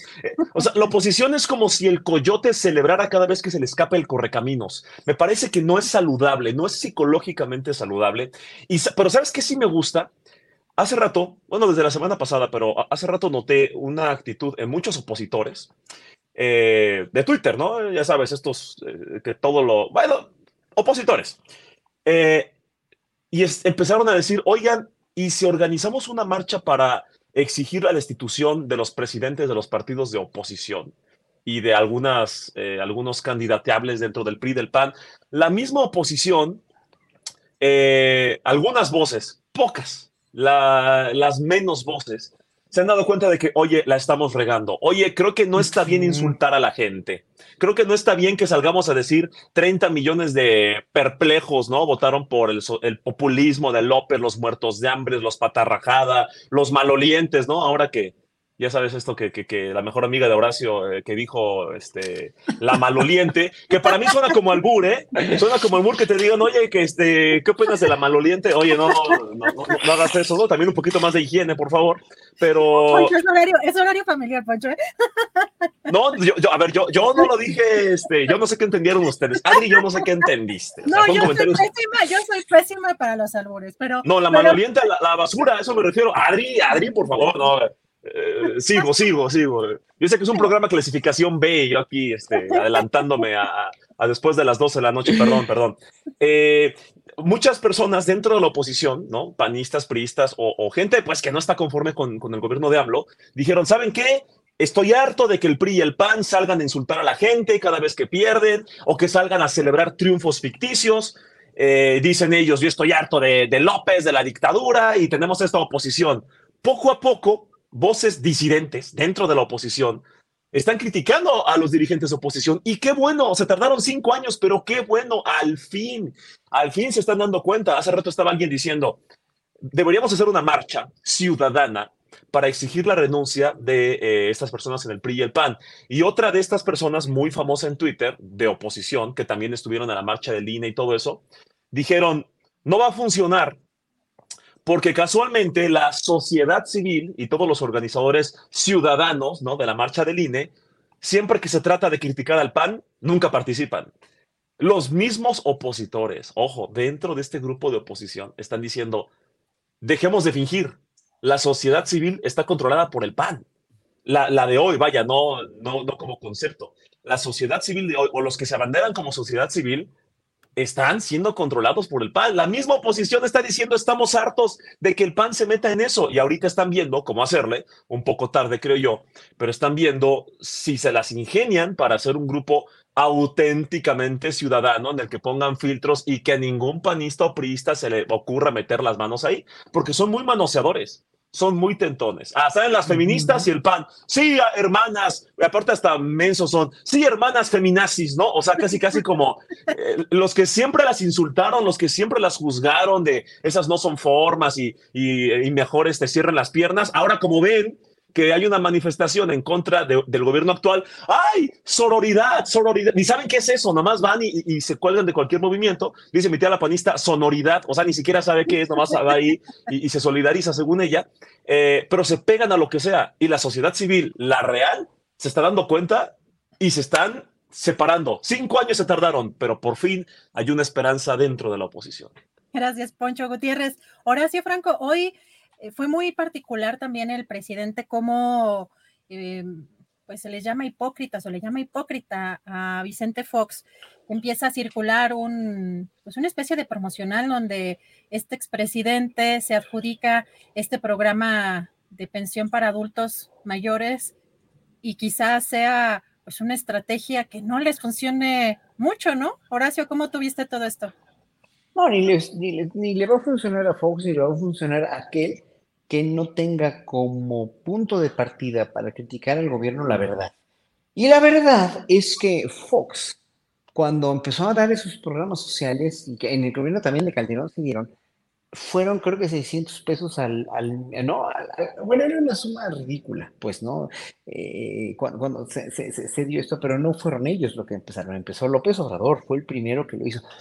A ver, ¿Qué es lo que pasa? Cuando tú quieres enarbolar una verdad o dices, en el caso de Fox, pues ya, obviamente ya trascendió su cerebro, porque su cerebro puede estar ascendido ya por todo, pues, ¿no? O sea, una persona que escribe y que habla y que piensa y que razona de esa manera, pues ya no está bien de sus facultades mentales, creo yo, ¿eh? Lo, lo digo no con este, no con, con dolo, sino con tristeza y con cierto, me da un poco de lástima él, ¿no? Eh, pero no me da lástima cuando lanza este veneno y cuando finalmente sabes que todavía Marta Sagún, a través de su asociación civil de, no me acuerdo cómo se llama la asociación de Marta Sagún, pero, pero todavía recibe un montón de lana, tienen un montón de ahorros, que lo estaban sacando también hace poco, creo que fueron los periodistas. Entonces, eh, eh, libres de culpa no son.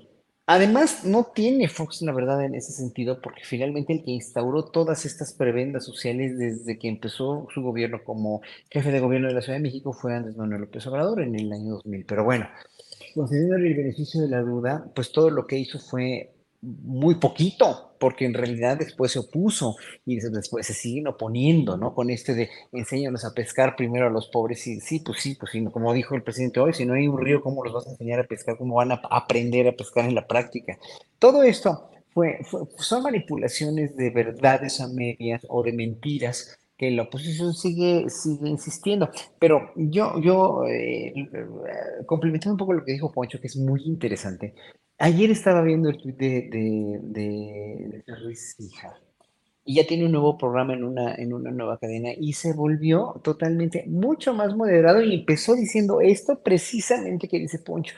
Empezó a irse por la, a la yugular a la oposición. O sea, dijo, él dijo ser opositor, pero está en contra de cómo está reaccionando la oposición, como también Frena lo ha hecho, ¿no? Entonces, ah, yo creo que en un momento dado, yo nada más estoy vislumbrando cómo va a estar la oposición en unos meses o el año que entra, ya que sean un poco antes de las elecciones, yo creo que va a estar total, totalmente, absolutamente ya desesperada tratando de luchar consigo misma. O sea, es una oposición que ya está acorralada por tanta mentira, ¿no? Porque nunca han dicho la verdad, porque nunca se han comportado con la verdad y porque nunca lo han demostrado al pueblo mexicano.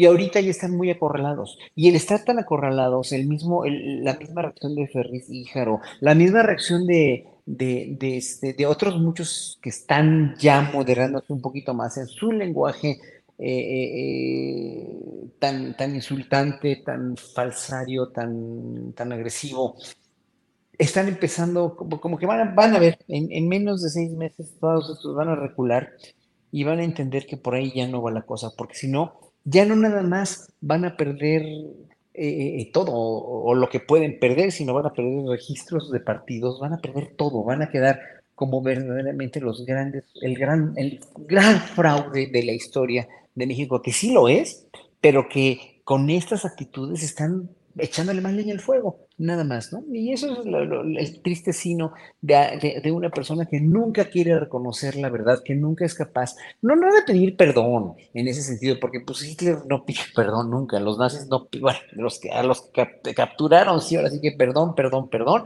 o al mismo pueblo alemán, que, que, este, que, que fue, que, que, estuvo eh, delatando judíos y mandándolos a, a, los campos de concentración. Dijimos, es que nosotros no sabíamos lo que hacíamos.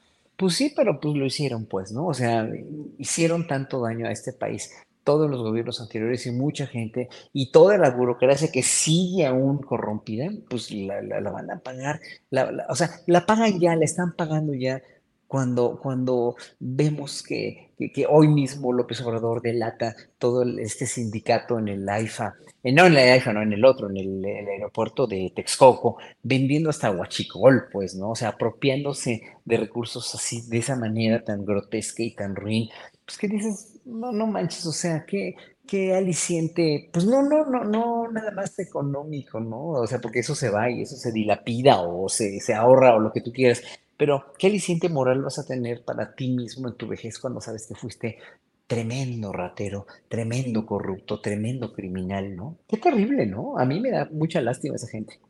Gracias, Horacio Franco. Poncho Gutiérrez, ¿crees que en el Partido Acción Nacional están tan desesperados que tuvieron que revivir a Vicente Fox? ¿O cuál sería la estrategia que están pensando en adjudicarse el programa de la pensión para adultos mayores. Eh, ¿Qué te pareció a ti esto que sucedió hoy en la mañanera y el, pues este promocional que salió en estos días y que lo lanzó Partido Acción Nacional, ¿no? A mí me sorprende que eh, la, la, última vez o la penúltima vez que escuché que el PAN dijo que iba a tener nuevos perfiles en la política, sacaron al jefe Diego. Eh, era su carta fuerte y, es una analogía de que agarran políticos que tienen muchos años este, en la televisión legislando y que pueden tener o no aprobación, ustedes ya sabrán este, qué tanto los puede querer la gente, y que los pongan y que salgan como aquí está nuestro próximo presidente, aquí está el candidateable, el que la gente si quiere. Eh, yo creo que el PAN está haciendo política para los panistas, eh, también el PRI, pero, pero más evidentemente el PAN. Yo siempre les he dicho ahí en Twitter, eh, ¿quieren aprobación? ¿Quieren que la gente vote por ustedes? ¿Quieren que las personas vuelvan a creer en ustedes después de décadas de decepción tras decepción? Háblenle a la gente, prométanle a la gente, cúmplanle a la gente, queden bien con la gente, que su prioridad sea la gente, no los panistas, no los empresarios, no Claudio X González. Yo creo que es como una relación muy tóxica entre Claudio X y el PAN en específico, no, no únicamente el eh, PRI, PAN y el otro, que un amarillito pequeño que no me acuerdo cómo se llama. Eh, con el PAN es esta relación de, señor Claudio X, ¿qué quiere que le digamos? Eh, ¿Quiere que le digamos que vamos bien y que estamos ganando? Sí, sí, señor Claudio X, ¡uh, ganamos, ganamos! Deme mis 200 millones de pesos. Muchas gracias, muchas gracias. Y Claudio X dice, buenos días, este, no veo bien, no veo bien las encuestas eh, les pago para que me digan que vamos bien. Órale, va, aquí están 10 millones de pesos. Señor Claudio X, vamos muy bien. Y se aplauden entre ellos. Se aplauden entre ellos, llegan las elecciones, pierden, les vuelven a pagar para decir que van bien.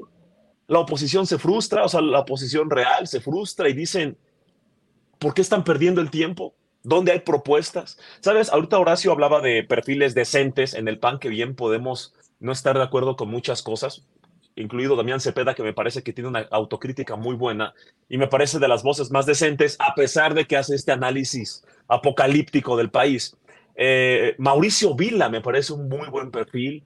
Eh, te digo, hasta, ahorita mencionaste a Corral, o sea, hay gente dentro del PAN que dices, ok, yo no estoy de acuerdo y nunca votaría por ese perfil, ¿no? Como izquierdista, pero dices, es un proyecto interesante, decente, respetuoso con las personas, con, con, con los mismos panistas. Ah, no. ¿Por qué no los pelan? Porque no son autocomplacientes como los demás.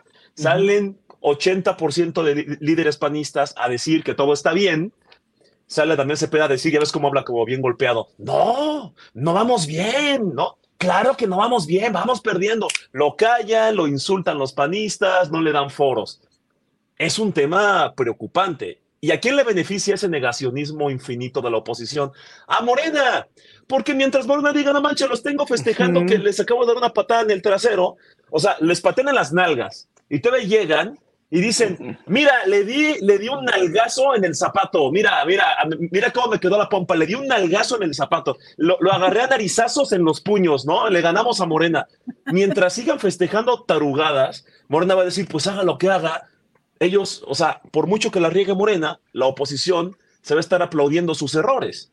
Me parece que es un escenario muy favorecedor para Morena y muy frustrante para los opositores que están hartos de estos líderes eh, autocomplacientes. Gracias, Poncho Gutiérrez. Horacio Franco, ¿cómo ves tú? No sé, ¿ves la mañanera o la ves todos los días o solamente alguna parte? Todos los días me lo echo, todos los días, completita.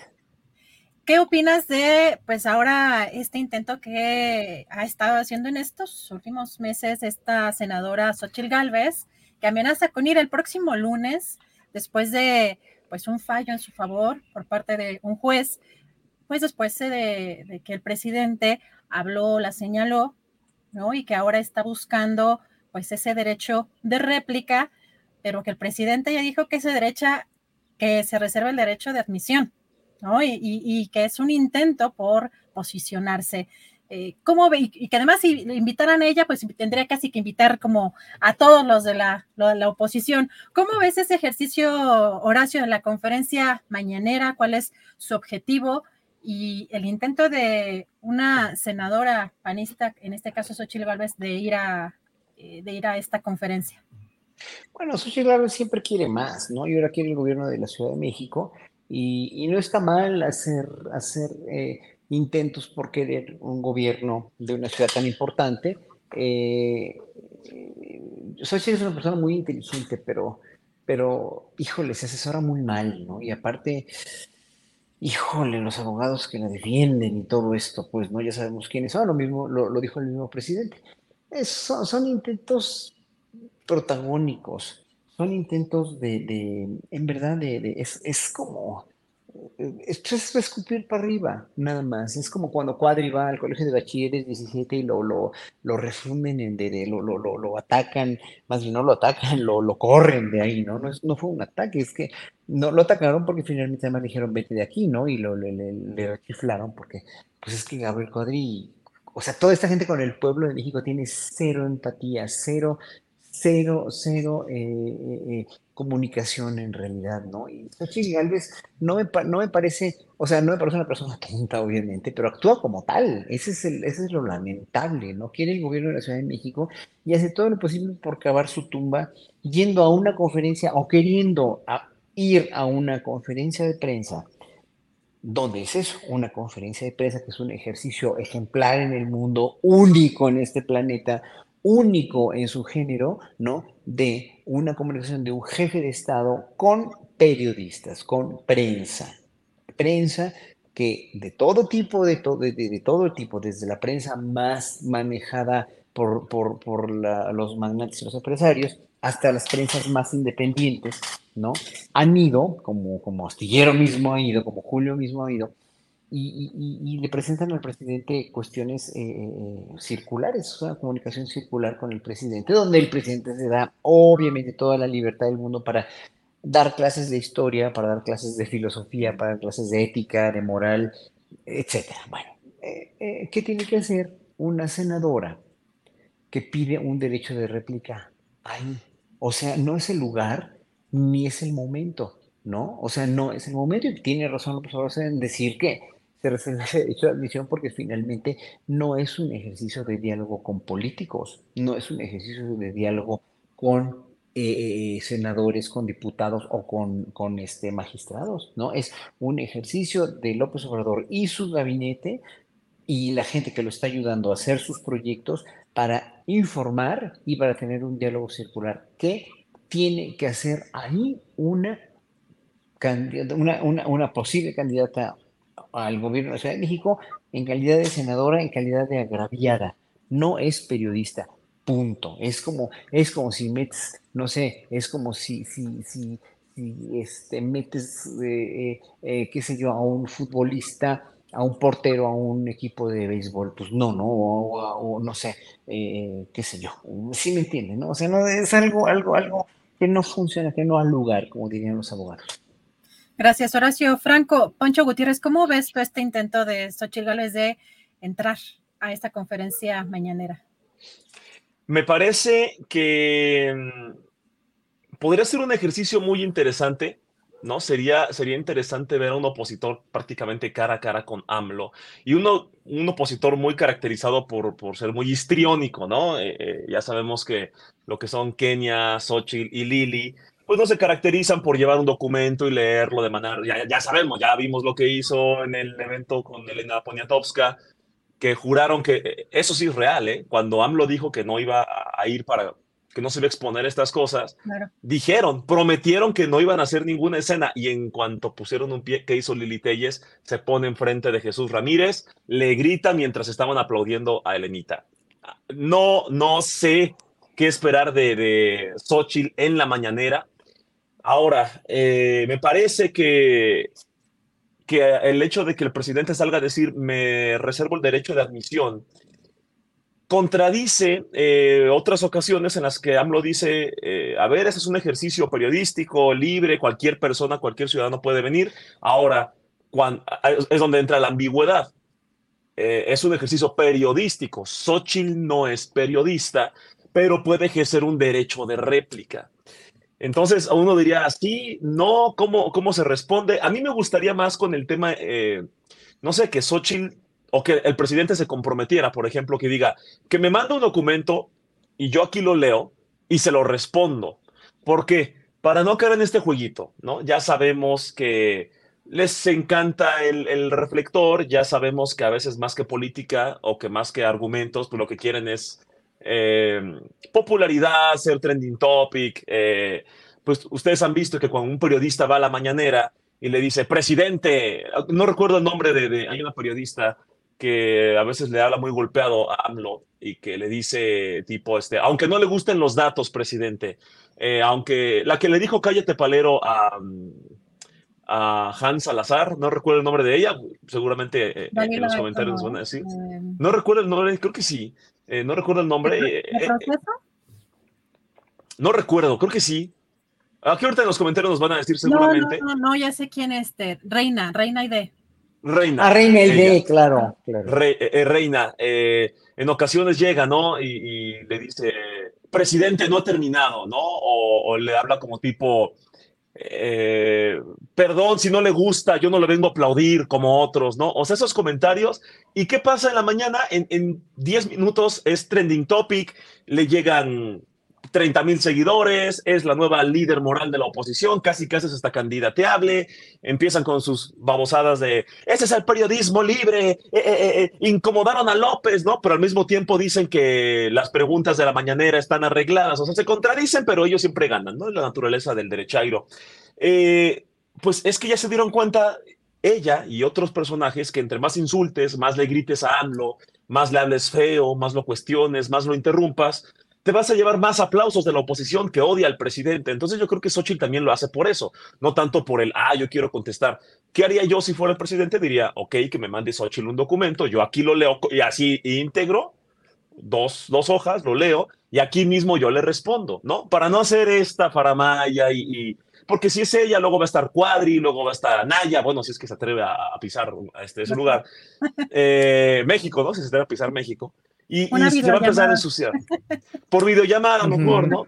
Eh, y, también, y esto pasa a la inversa, ¿eh? También creo que este foro de la mañanera lo usan muchos periodistas que a veces creo que es, y le trajimos un regalito, ¿y por qué es usted tan guapo, presidente?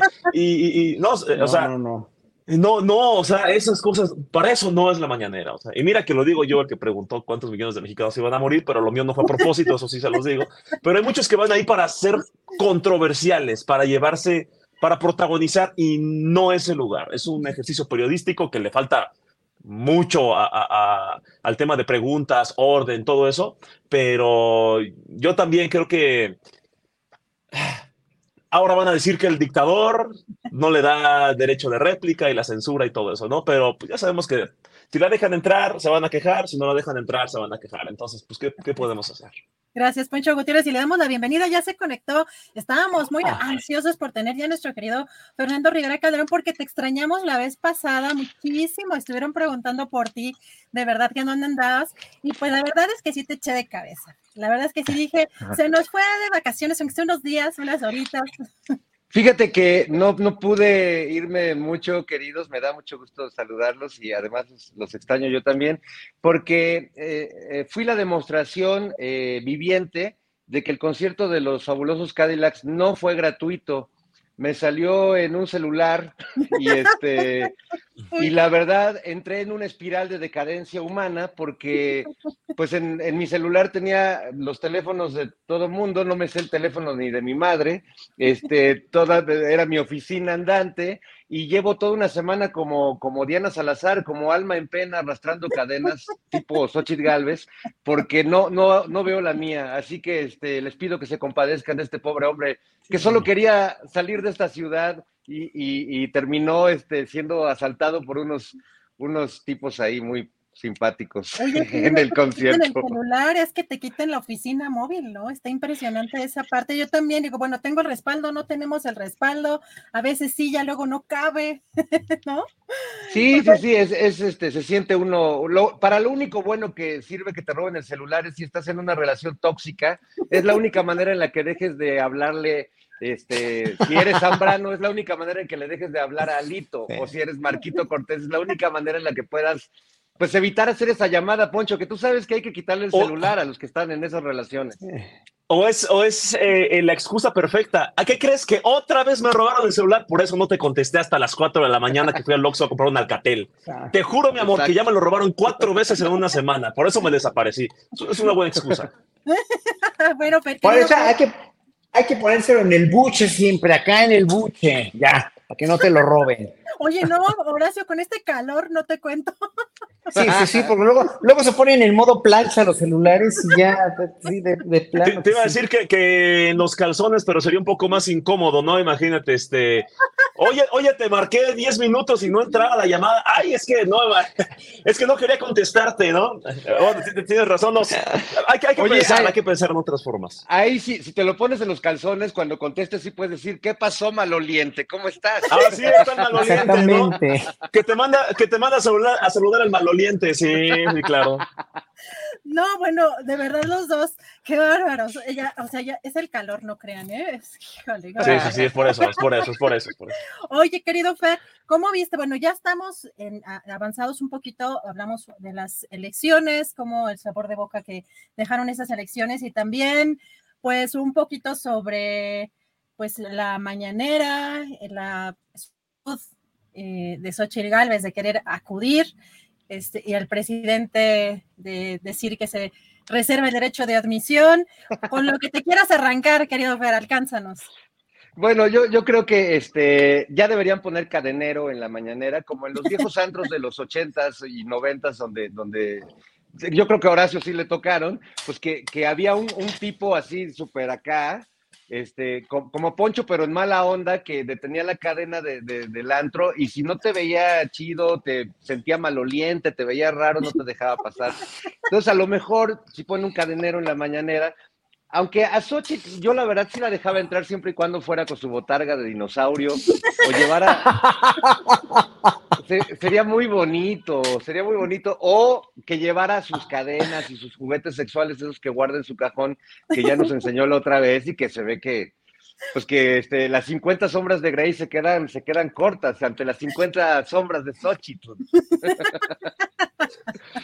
Es, es, lo que diría sobre la mañanera. No, la verdad es que no. Lo bueno de la mañanera es que justo no hay un cadenero. Lo más cercano al cadenero sería Jesús Ramírez, que más bien pues, es como el DJ de los videos y de la información que le pide el presidente.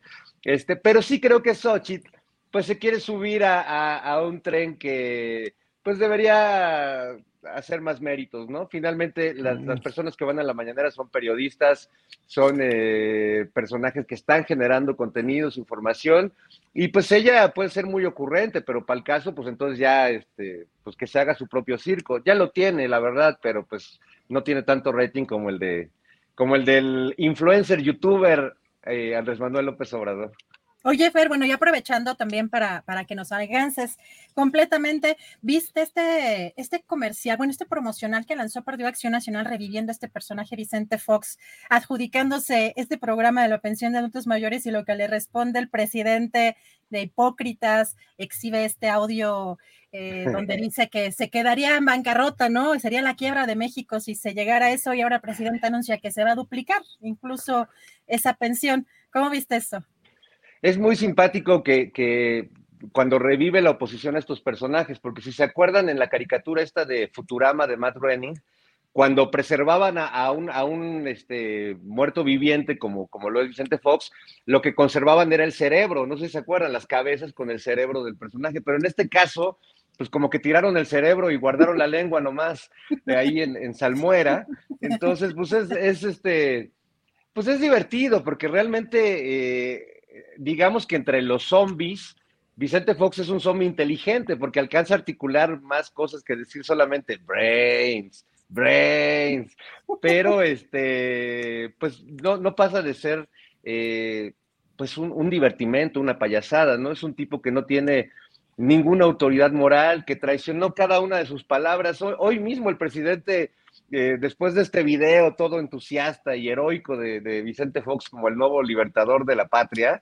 este, pues puso un video López Obrador donde está explicando su política neoliberal de que no puede darle lana a las personas de la tercera edad porque sería llevar al país a la quiebra, que ahora sabemos que en realidad pues no era llevar al país a la quiebra, sino más bien perder una cantidad de negocios que él y la familia de, de su esposa Martita estaban haciendo, y bueno, y toda la bola de amigos, los que no murieron durante sus sexenios se hicieron ricos. Entonces, eh, pues yo creo que no tiene ninguna autoridad ni ningún valor. Y pues es una prueba más pues de, del poco tino que están teniendo este, los panistas. O sea, parecen este, que le están pegando una piñata con los ojos vendados y después de dar 30 vueltas. Y la verdad es que traen los ojos abiertos y están viendo la piñata y no le dan, y no le dan, y no le van a dar. Pero bueno, pues así están este, eh, para regocijo de esta mesa del más allá que se aprovecha de, sus barrabasadas para, para reírnos un poquito.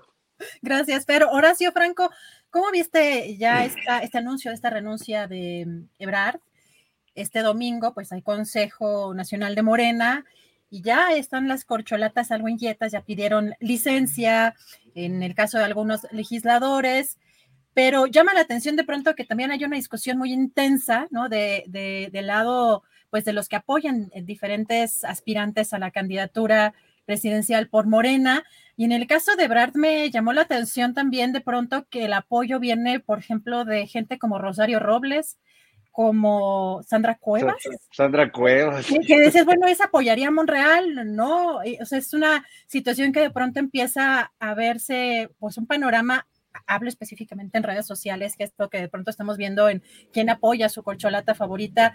¿Cómo ves tú este camino hacia el domingo y, y pues en lo sucesivo? Mira, la, la, misma Sandra Cuevas o quien sea, Rosario Robles, o la misma clase media, que, que yo he hablado con amigos de clase media que sí ven, de verdad, como la, la corcholata más, más valiosa para ellos, para Moreno, otros que ven a Sheinbaum. O sea, digo, para mí está eh, claro que es, está más entre los dos, pero no desdeño nunca a, a, a Loroña con él, como el presidente. Híjole, ¿cómo sabe su juego el presidente, verdad? ¿Cómo, cómo se lo, pero así lo sabe muy bien y luego también Velázquez, ¿verdad? O sea, no vaya a ser que Loroña y Velázquez este, se vayan. No, no, es que es que es que sarcástico, también es cáustico a veces el presidente. Y eso eh, a muchos les puede chocar, a mí me, a mí me sigue asombrando por su, eh, sí, por su memoria de elefante, porque finalmente sí hubo cosas que pasaron con, con Gerardo Fernández Noroña, entre Fernández Noroña y López Obrador, y yo creo que eh, también es reservado López Obrador con esto. Pero bueno, ahora sí que cada quien ya, Gerardo anunció lo que tenía que anunciar. A mí lo que me parece de lo del domingo es que finalmente ahí se va a establecer el proceso y quede quien quede de candidato. Lo más que me preocupa a mí es que vaya a ser, eh, que vayan a sentirse como jarritos de Tlaquepaque todos los que no vayan a quedar, ¿no?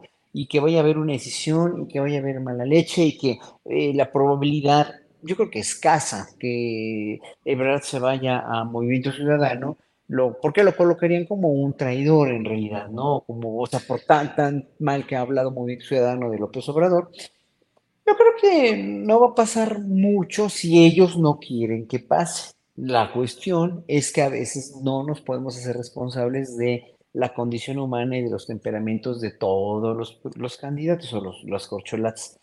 Entonces es ahí donde me preocupa, me preocupa mucho qué es lo que va a pasar si queda Sheinbaum y no quede Brad o, o, o, Dan Augusto o quien sea, pues, ¿no? Y claro, eh, todo eso implica un montón de movimientos también en el gobierno. Eh, también hay que preocuparse mucho por todos los que van a ser candidatos a gobernadores. ¿Quién va a dejar su puesto o no? Si Javier Mae va a dejar el tren Maya o no por lanzarse como gobernador de, su estado, de Tabasco. Es que, es que, híjole, o sea, eh, pareciera que hay muchos posibles candidatos, pero realmente hay bien poquitos los muy valiosos. Rocío en Veracruz, por ejemplo, y eso da también, o sea, da zozobra. Yo creo que el más zozobrado, yo creo que debería ser López Obrador por ver a quién va a poner el secretario de Gobernación. Esa es una, una, carta bien fuerte, porque digo, en relaciones exteriores hay varias cartas fuertes que puede poner como, como, como este, pues no sé, este, ya, bueno, se menciona a Vasconcelos, obviamente Héctor Vasconcelos, se menciona a Juan Ramón de la Fuente o al mismo embajador de, de, de, pero no se sabe todavía, ¿no? Pero, pero, híjole, todo eso da su sobra. Pero lo que, va, lo que va a pasar el domingo es que ahora es que tienen que, que, que atarse a esos cánones y no escindir, no separarse, no hacerla de todos, porque si la van a empezar a hacer de todos porque su ego es más grande que su deseo por el país, pues ahí es donde se va a romper la unidad y no queremos que se rompa. Gracias, Horacio Franco. Poncho Gutiérrez, ¿cómo ves estas corcholatas? Pues con un ritmo ya mucho más intenso después de las elecciones. Pues mientras en Morena eh, se están peleando para elegir a la mejor corcholata, en la oposición se están peleando entre quién es la menos peor fichita. Eh, la, ventaja, a, mí me gustó mucho cuando Noroña hace un par de días eh, en, en el Pleno dijo, eh, nosotros, ¿no? Dijo en Morena, en la 4T, en el movimiento, eh, no somos como la oposición. Aquí sí aprendemos de los errores y aprendimos de lo que pasó en Coahuila. Lo dijo, así lo dijo. Y además, eh, Noroña también aseguró así en frente de todos los legisladores. Aunque yo no sea el candidato, yo voy a seguir en el movimiento porque mi, eh, mi, no recuerdo qué palabra usó como tipo mi beneficio, mi carrera, mi, mi, ego, ¿no? Eh, es el segundo lugar. Lo, primero para mí es el proyecto, siempre el proyecto. Y le creo, y de verdad, eh, me parece que Noroña en los últimos dos años ha crecido mucho en muchos aspectos, de que hasta los opositores lo están respetando. O sea, le, ha ido muy bien. y me encanta ese discurso. Ahora, no sé si han visto que desde que Marcelo anunció su renuncia, ha habido una guerra civil dentro de Morena, principalmente en Twitter, muy agresiva. Y ojo, ¿eh? Y esto va de, corcholatas contra corcholatas. Es como cuando juegas tazos, que eh, acomodabas uno y le pegabas con el otro tazo y luego lo regresabas. Así, así están jugando las corcholatas ahorita. Yo he visto que se están, eh, que se están mandando equipos de, de ataque en Twitter. Me parece que Morena o la 4T o no sé quién tengan que salir, Mario Delgado, quizá decir, a ver, estamos en lo mismo, queremos debatir, tenemos diferencias, cada quien tiene su corcholata favorita, qué bueno que haya pasión en el debate, qué bueno que unos digan, no, es que este es un neoliberal, es que esta sí es una que estuvo desde el origen del movimiento, o sea, qué bueno que, exista esta, esta pasión, estos encontronazos entre, entre la chairiza, que entre los mismos morenistas digan, vamos a debatir fuerte, Pero de eso a insultarse, de eso a hacer fake news, de eso a tergiversar, de eso, yo estuve viendo, este, estuve viendo eh, videos que le tiraban a Noroña con cosas muy falsas, así muy simplistas. Y yo dije, yo no, de verdad, ahorita yo no quiero defender a ninguna corcholata porque no me van a bajar de cuántas cosas, pero hay una guerra muy sucia que creo yo está empezando desde los morenistas. Y yo digo, amigos, no tenemos cinco años criticándole precisamente eso a la oposición, que entre ellos se pelean, que entre ellos se matan, que su única, están hundidos porque mienten, están hundidos porque insultan a la gente, están hundidos porque desinforman, porque tergiversan. Por favor, que el movimiento, que la 4T, que Morena, que los chairos, que los izquierdistas, que los progres, por favor, no hagan eso, no hagamos lo mismo, es lo que se está criticando. Oye, ¿sabes qué? Yo abiertamente apoyo a esta corcholata y tú, no, pues yo esta otra. Ok, debatamos, pero no te voy a insultar. No voy a empezar a mover videos falsos. No voy a hacer una campaña en contra de tu corcholata solo por, o sea, solo por joder, vaya. Tiene que haber un debate y ojalá Ojalá que sea quien sea que resulte como corcholata, el resto de corcholatas no elegidas, eh, pues no sé, se traigan el orgullo, eh, entiendan, ok, yo sé que esto no es personal, yo sé que esto es por un movimiento, y pues si eres estar en el gabinete de la ganadora o el ganador, pues adelante, porque es precisamente lo que queremos evitar. Gracias, Pancho Gutiérrez. Fernando, Fer, ¿cómo has visto tú esto, eh, pues esta carrera ya con esa intensidad a partir sobre todo de este anuncio de la renuncia de Brad, que oficialmente se dará el próximo lunes, pero que también de alguna manera quizá obligó a otros a empezar como también a solicitar licencias o adelantar o, a que llevara otro ritmo. ¿Cómo ves todos estos movimientos rumbo a este Consejo Nacional de Morena el próximo domingo, Fer? Bueno, interesantes porque pues ah, siento que están dando muchos brincos y que el suelo en realidad sí está parejo, como sueña Ebrard, pero lo que pasa es que no está parejo de su lado. Eh, pero eh, por mí, Marcelo pudo haber renunciado hace seis meses y las cosas no se iban a modificar. Yo sé que los, los seguidores de Marcelo mantienen una espera, un rayito de esperanza sobre él y creen que todavía pueden cambiar las cosas, pero las cosas llevan así ya un buen rato quienes vamos siguiendo eh, las mediciones y diversas encuestas, pues eh, digamos que la posición que tiene Claudia Sheinbaum no es de ayer ni de antier. Y el que renuncie uno, se adelante en otros, la verdad es que no veo que puedan variar demasiado. Ahora, yo lo que creo que nos va a ayudar al análisis, y ahorita escuchando a Poncho, pensaba que tenemos ya que empezar a clasificar eh, claramente y a distinguir entre las corcholatas, las fichitas y los taparroscas. Las corcholatas, evidentemente, pues son las que están del lado de Morena. Las fichitas, como bien eh, apunta Poncho, pues están en el PRIAN. Y, y, los taparroscas, que yo creo que incluiría esta categoría, que son como los Eduardo Verástegui, los Germán Martínez, como los que hay que darles mucha vuelta para que aprieten, porque la verdad es que no, no embonan así tan fácil. Eh, y, y, creo que con esta clasificación este, casi de taxidermista, podemos hacer una mejor valoración de, las futuras candidaturas, tanto del partido en el poder como de la oposición. Gracias, querido Fer. Pues, ¿les parece un postrecito para cerrar la mesa de Canal 22? Un postrecito de un minutito, de un, de dos minutitos cada quien, mi querido Horacio Franco, ¿con qué te gustaría cerrar para Canal 22? Bueno, me gustaría cerrar con una reflexión sobre la cuestión de la tesis de Yasmín Esquivel, ¿no? Es, es eh, de verdad ni a cuál irle, ¿no? O sea, yo creo que, que aquí no hay ni un bueno ni un malo, y todos los procedimientos son dudosos. Desde que me acuerdo que cuando Álvaro Delgado fue a la casa del, del eh, que presentó supuestamente la primera tesis y se a hablar con él y estaba como condicionado a no hablar con nadie, ¿no? Y hasta esta resolución ahora, una resolución que parecía ser una resolución que espero que no, que, pero parecería ser patito, pues, ¿no?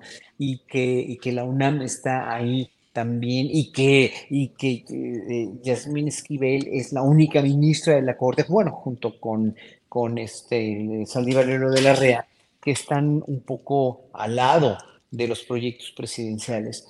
Este, todo esto es una mezcolanza de emociones, sentimientos, pero sobre todo de procedimientos híjole, que, que, que no sabes al no saber quién tiene razón o no, al no saber quién es el honesto o no, y otra vez vuelvo a lo que dije al principio, al no saber quién dice la verdad y quién tiene la verdad en, en sus manos, pues desconfías de todos, ¿no? O sea, desconfías de la Corte, desconfías de, de, la UNAM, desconfías de la resolución del ministro o, o del juez que, que dijo, que, que sacó esta resolución. Desconfías, aunque no quieras, de la misma ministra, eh, eh, de la misma ministra este, Yasmín Esquivel, porque, porque no tienes referencias como ciudadano y te quedas así como diciendo, híjole, es que el, sistema de justicia está entrampado en una crisis de, credibilidad espantosa. Eso, más aparte de lo de los diputados que, que bloquearon la ley minera, es verdaderamente, es, es terrible lo que está pasando en, este, en los dos poderes que menciono. Lástima, ¿eh? de veras que muy, muy feo para el pueblo mexicano. Gracias, Horacio Franco. Poncho Gutiérrez, ¿con qué te gustaría cerrar? Eh, híjole, son, son tantos los temas. A mí sí me gustaría que hubiera, y, y esto es por, por, el bien de, ah, de, la, del debate, del debate público, eh, para toda la gente que simpatiza con AMLO, con la 4T, con Morena, no hagamos lo mismo eh, que hace la oposición. La oposición defiende lo que sea que esté en contra de AMLO y, le mienta la progenitora a todo lo que sea a favor de AMLO. No hagamos eso podemos simpatizar con el presidente, podemos simpatizar con la izquierda y ser críticos de la izquierda y ser críticos del presidente y decir esto no me parece correcto. yo, si yo hubiera sido el presidente hubiera hecho esto, ah, quizá está desinformado. O incluso en la oposición que digas, ok, por muy mal que me caiga, me parece que este comentado fue acertado. Y, no se los digo como un sermón cursi, lo que pasa es que es una oportunidad enorme, estamos viviendo tiempos muy tensos, uno contra otro. Eh, y, estos debates de todo está bien o todo está mal, tristemente ya no se quedan en Twitter, se están quedando a la hora de legislar. Llegaron a los poderes, llegaron a los medios de comunicación. Este discurso infantil de te saco la lengua y te digo que eres un tonto y que no tienes cerebro, ese nivel de análisis, todo está bien o todo está mal, llegó a los poderes. Es una oportunidad para que los que simpatizamos con, con la izquierda demostremos un nivel hasta acá uh -huh. y que la oposición se acelere su desaparición y, y me parece que es algo, eh, es una oportunidad que tenemos que aprovechar. Hagamos ese cambio nosotros primero. Gracias, Poncho Gutiérrez. Fer, ¿con qué te gustaría cerrar esta mesa de Canal 22? Regresamos también para cerrar YouTube. Bueno, pues eh, me parece buena la estrategia de Poncho, pero sí creo que, que esta carencia, esta autonulificación de la oposición política en México, pues es, es, mala, no solo para ellos, o sea, que se están hundiendo y, y, cavando incluso su propia tumba y echándose tierra ellos solitos, pero sí, sí se lamenta ¿no? que no haya una interlocución con, las otras ideas de país o con los otros proyectos de país. Y lo triste es que no es que no haya esa discusión porque no se propicie, sino porque no hay otro proyecto de país. El otro proyecto de país es regresar las cosas como estaban antes y, y, sigamos conservando todo lo que teníamos y que el gobierno nos siga dando lana para hacer nuestros negocios, etcétera.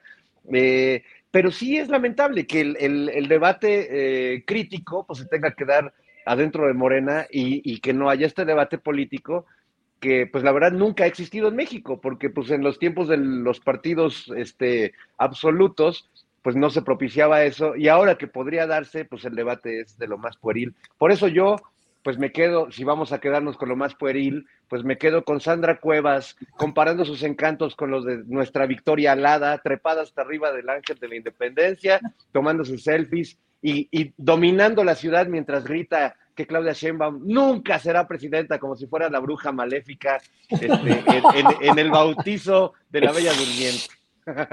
Y ella que se siente princesa. Gracias, querido Fer. Horacio Poncho para la mesa solamente de Canal 22. Muchas gracias a Canal 22. Nos vemos el próximo viernes. Cerramos para Canal 22 y ahora sí, pues otro, digamos, mini postrecito, anuncio, podemos eh, anunciar eventos, proyectos, eh, Horacio, o incluso también podemos eh, concluir con algún otro tema.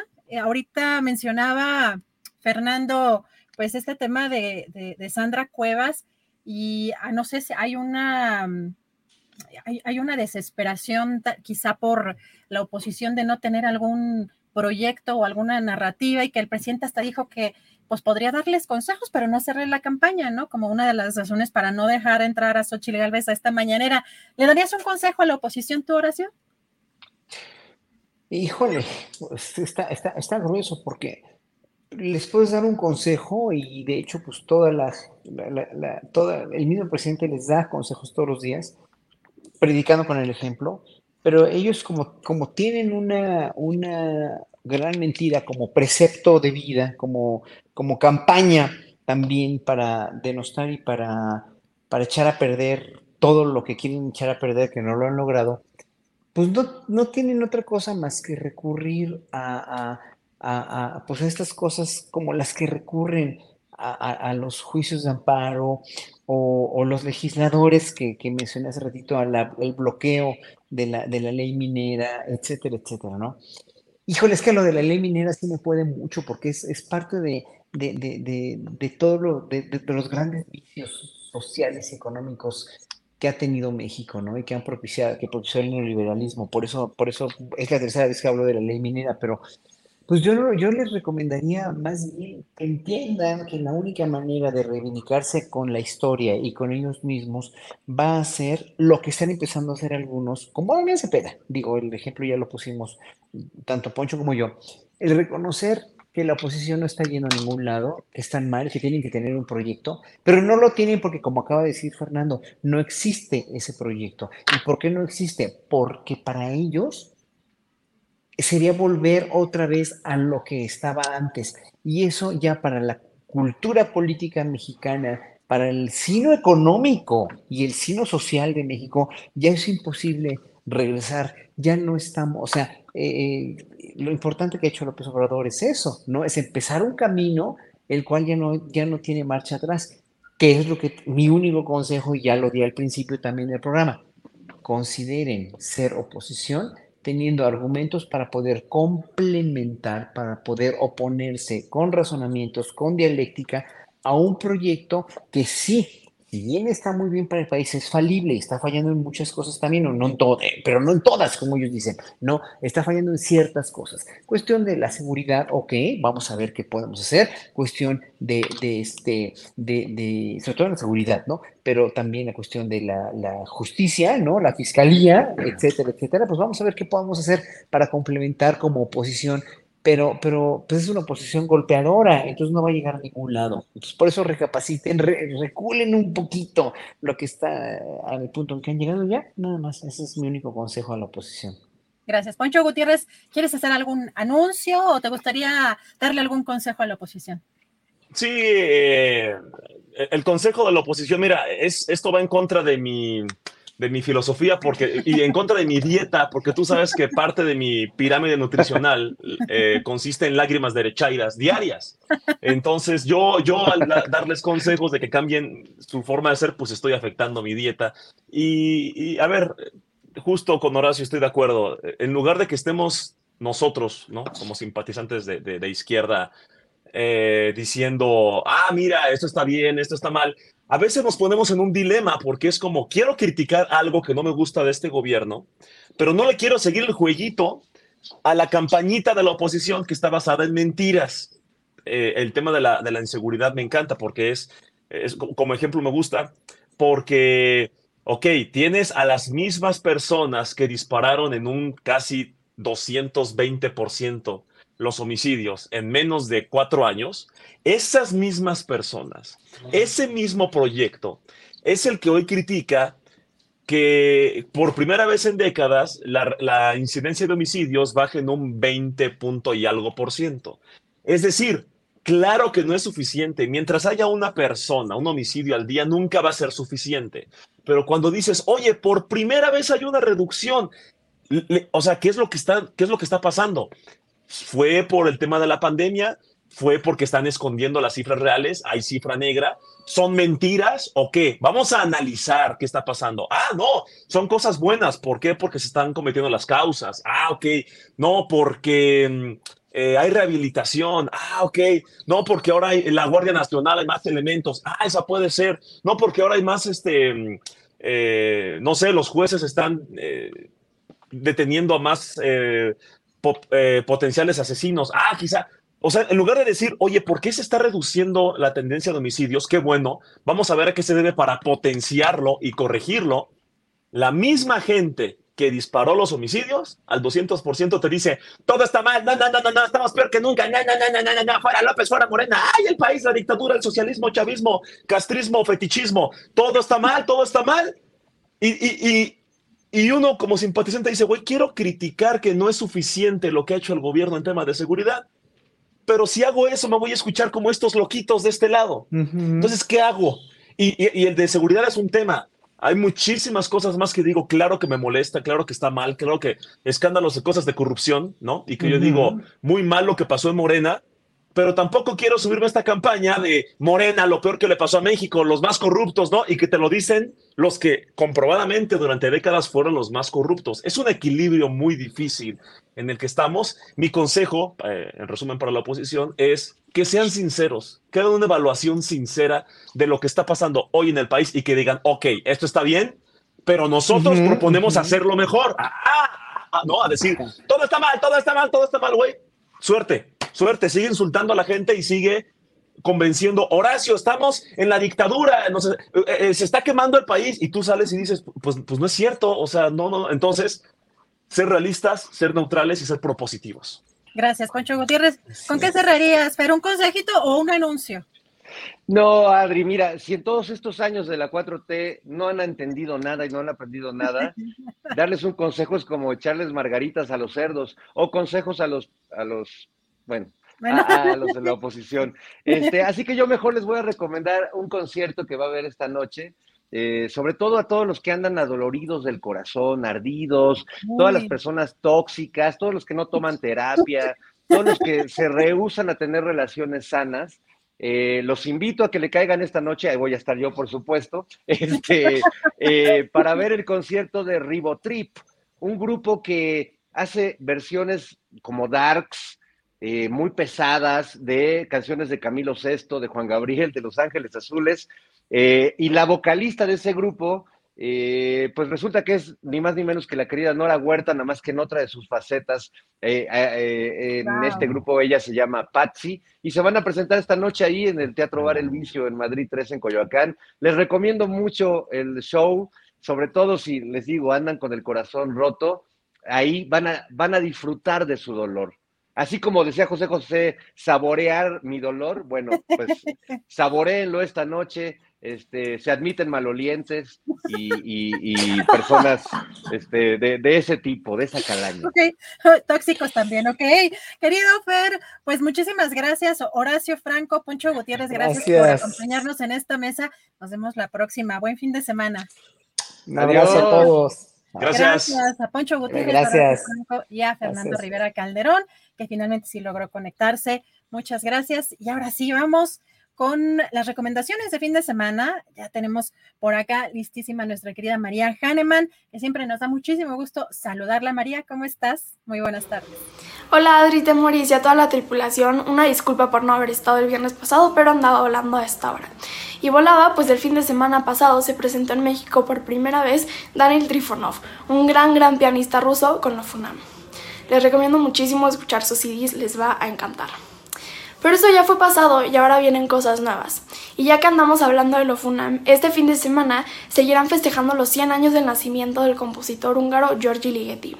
Y en esta ocasión, con la obra Melodien, además de escuchar el poema sinfónico Los Preludios de Liszt, la suite del pájaro de fuego de Stravinsky y el estreno mundial de Metanoia de Jorge Ritter.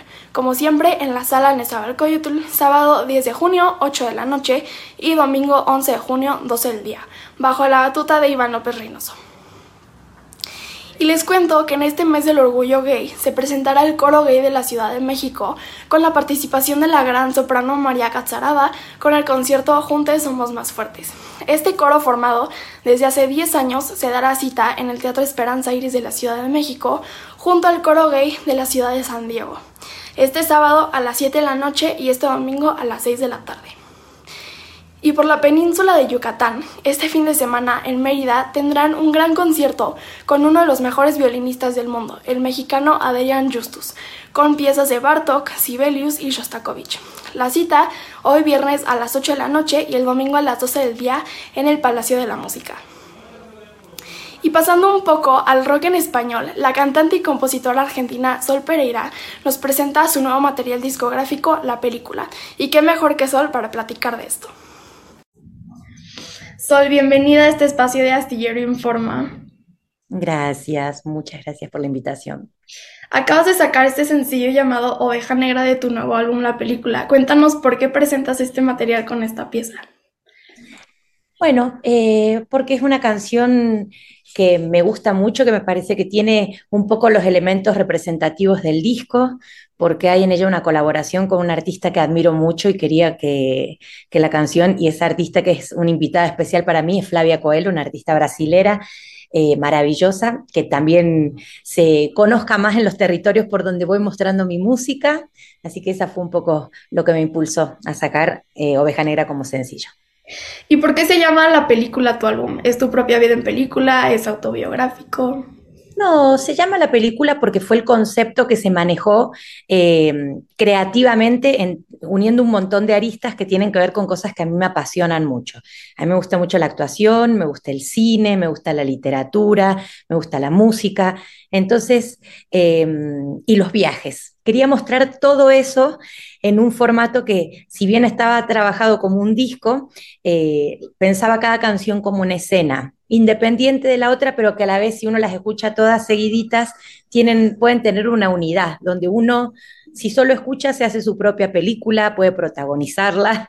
Y si va siguiendo los videoclips que nosotros vamos sacando, puede seguir el relato que vamos contando en esos videoclips que no tienen tanta estética de videoclip, sino más bien de cortometraje, eh, haciendo guiños al cine. Entonces, hasta ahora hemos sacado tres, donde va cambiando la estética, pero todos son muy cinematográficos y vemos siempre al mismo personaje desarrollando un poco la historia y el relato que tiene que ver con este disco. Lo mismo que el arte gráfico del disco, que está todo basado en carteles del cine de oro mexicano, en esa estética.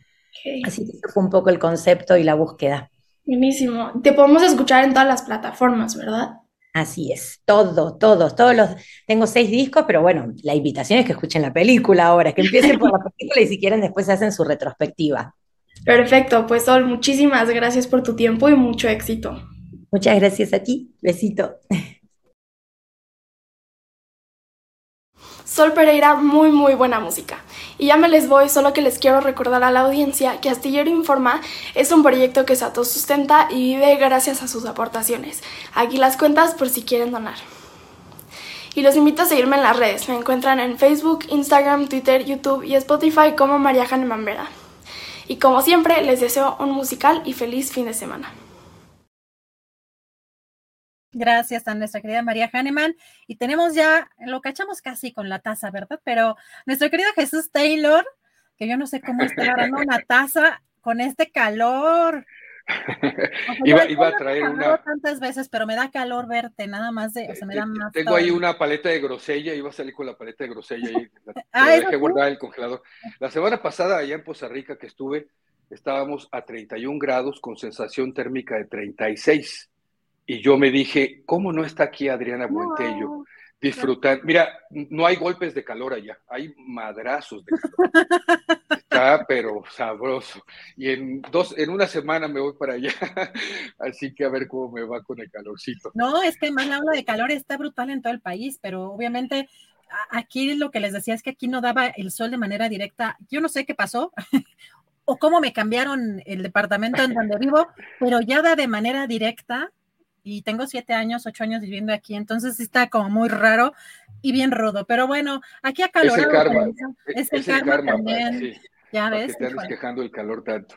Oye, querida Adriana, mira, tengo una recomendación muy buena para ver en Netflix, una película que me parece una película eh, que aborda el tema que toca, lo aborda de manera diferente, digamos, a lo que normalmente nos presenta el cine en estos temas. Es una película del 2001 Aquí ustedes están viendo el, nombre, el título adaptado al español en Netflix, eh, que se llama Código de Honor, código de honor. El título original en inglés es The Pledge, que es una promesa, un compromiso que uno hace. Eh, y menciono con mucho cuidado el título porque la película la recomendé hace poco más de un año cuando estaba en HBO, en HBO Max, y allá la titularon Asesino Oculto. Entonces, luego estas adaptaciones que hacen no coinciden, pero aquí está, la acaba de subir Netflix hace pocos días, y de entrada tiene un gran, gran elenco. Aún, dicen por ahí eh, coloquialmente, el más chimuelo, más catuarcas, eh, aún eh, en los personajes que a veces aparecen unos pocos minutos, pues estamos llenos de grandes, grandes actores y actrices. Y la historia inicia eh, con un hombre que está a punto de retirarse de la policía. Él es un detective, que es el personaje que hace Jack Nicholson, que encabeza este grandioso elenco y el personaje principal. Eh, se encuentra en su día de retiro y de repente eh, avisan que acaba de haber un asesinato. De hecho, están en la fiesta que le están celebrando su retiro y él decide ir, aunque ya no le van a asignar el caso, decide ir a la escena del crimen y se encuentra con un asesinato brutal de una pequeña niña de siete años. Para fortuna de nosotros, no, no sucede en pantalla el asesinato, aunque sí está la escena del crimen ahí un poco tétrica. Y se trata aparentemente de un asesino serial, ¿no? O un asesino que ya ha cometido estos, este tipo de crímenes. ¿Y, dónde cambia esta cosa? Porque este thriller policíaco de entrada nos lo presentan así, con crimen. La cosa cambia en que no se presenta el juego que normalmente vemos en esta película. Y digo juego, hablando de algo macabro, ¿verdad? Entre el asesino y el detective, ¿no? Eh, no es este eh, juego de el gato y el ratón, donde se van a estar correteando toda la película, sino que aquí se transforma en el drama. A este hombre eh, le toca eh, en ese día la, decisión de eh, ir a avisar a los padres de esta pequeña niña. Y se impacta muchísimo, por supuesto, la madre entra en shock y le hace eh, prometerle, con una cruz, así, porque eran muy creyentes la familia, que va a encontrar al asesino de su hija. Y entonces el drama comienza a aparecer en la historia, donde este detective llamado Jerry va a tener que, o decide más bien, tomar una decisión de vida, porque ya al, otro día estaba retirado, ya no era policía, tomar una decisión de vida para cumplir con la promesa que le hizo a la madre y por supuesto también el impactado de todo eso. Las decisiones que va a tomar, eh, pues a veces son complicadas eh, y también, eh, pues, digamos, las tenemos como en algo, en un apartado donde la ética está en juego, pero todo este drama también del mismo, de estar sufriendo esta situación y eh, lo que tiene que hacer, porque finalmente la policía había declarado el caso de alguna manera y él no cree en esto, así que va a tener que eh, continuar él por un compromiso, por una promesa que él hizo. Me parece una película buena, Jack Nicholson, eh, todos, Helen Mirren, Patricia Clarkson, Benicio del Toro, Sam Shepard, Aaron Edgar, vamos, todo, una serie de actores y actrices que dices, wow, o sea, el, elenco es impresionante. Estuvo nominada en el Festival de Cannes en el 2001 eh, a la Palma de Oro y la dirige Sean Penn, fíjate. Así que creo que es una buena, buena película, tiene sus momentos de tensión también, pero más se enfoca, les repito, en este drama. Eh, para ver esta semana en la plataforma Netflix. Pues sí, garantía con este elenco. Ya están por acá también mencionando que ya la vieron y que está muy, muy buena. Así que sí se antoja. Querido Jesús, y recuérdanos también dónde vemos eh, otras recomendaciones, pues también de otras si, se les han pasado, sí, claro. Eh, mis redes sociales es Taylor Jesús, Twitter, Instagram, Taylor Jesús Cine, TikTok y eh, también, ¿cuál otra? Ah, lo que Taylor se llevó en Facebook y mi canal de YouTube donde publico los videos es Taylor Jesús también. Pues muchas gracias, querido Jesús y pues hay alguna, eh, pues otra, esta, esta recomendación que nos mencionas, ¿de qué plataforma es? Netflix, Netflix. yo la publico hoy en la, digo, ya los que la vieron ahorita pues ya no vean, pero la publico hoy en la noche. Porque no, porque hoy sí, para ver si tengo la plataforma, porque como ya estás metiendo esa creo que, ¿cuánto cuesta? Como siempre son como 200 pesitos al mes por cada plataforma, ¿no? Sí, caray. Yo afortunadamente esta me la presta mi hermana, mi hermana Laura, entonces esta de Netflix no la pago, así que, bueno, sí se paga, ¿verdad? Pero uso la cuenta de mi hermana y bueno, ahí le vamos campechaneando con otras cuentas. Y con no, ya, no la, ya no deja usar, creo que Netflix, ¿no? Como que varias, este, o sea, como que varios usuarios, algo ¿Algún cambio hicieron? depende el tipo de cuenta que tengas, porque sí puedes contratar más televisiones y más, no sé qué, cómo está esa onda. Pero Netflix ha sido el, detalle que tiene, eh, que ya no quiere, ¿verdad? Pero finalmente es la cuenta de uno y uno hace lo, uno, lo que quiera, ¿verdad? Pero bueno, finalmente ahí está. ¿Eh? Muchas gracias, querido Jesús. Eh, pues nos vemos la próxima semana. Nos vemos. Todavía la próxima semana nos vemos. Ah, perfecto. Pues muchas gracias, Jesús. Te mandamos un fuerte abrazo. Cuídense mucho. Un abrazo a todos y a todas. Gracias a Jesús Taylor.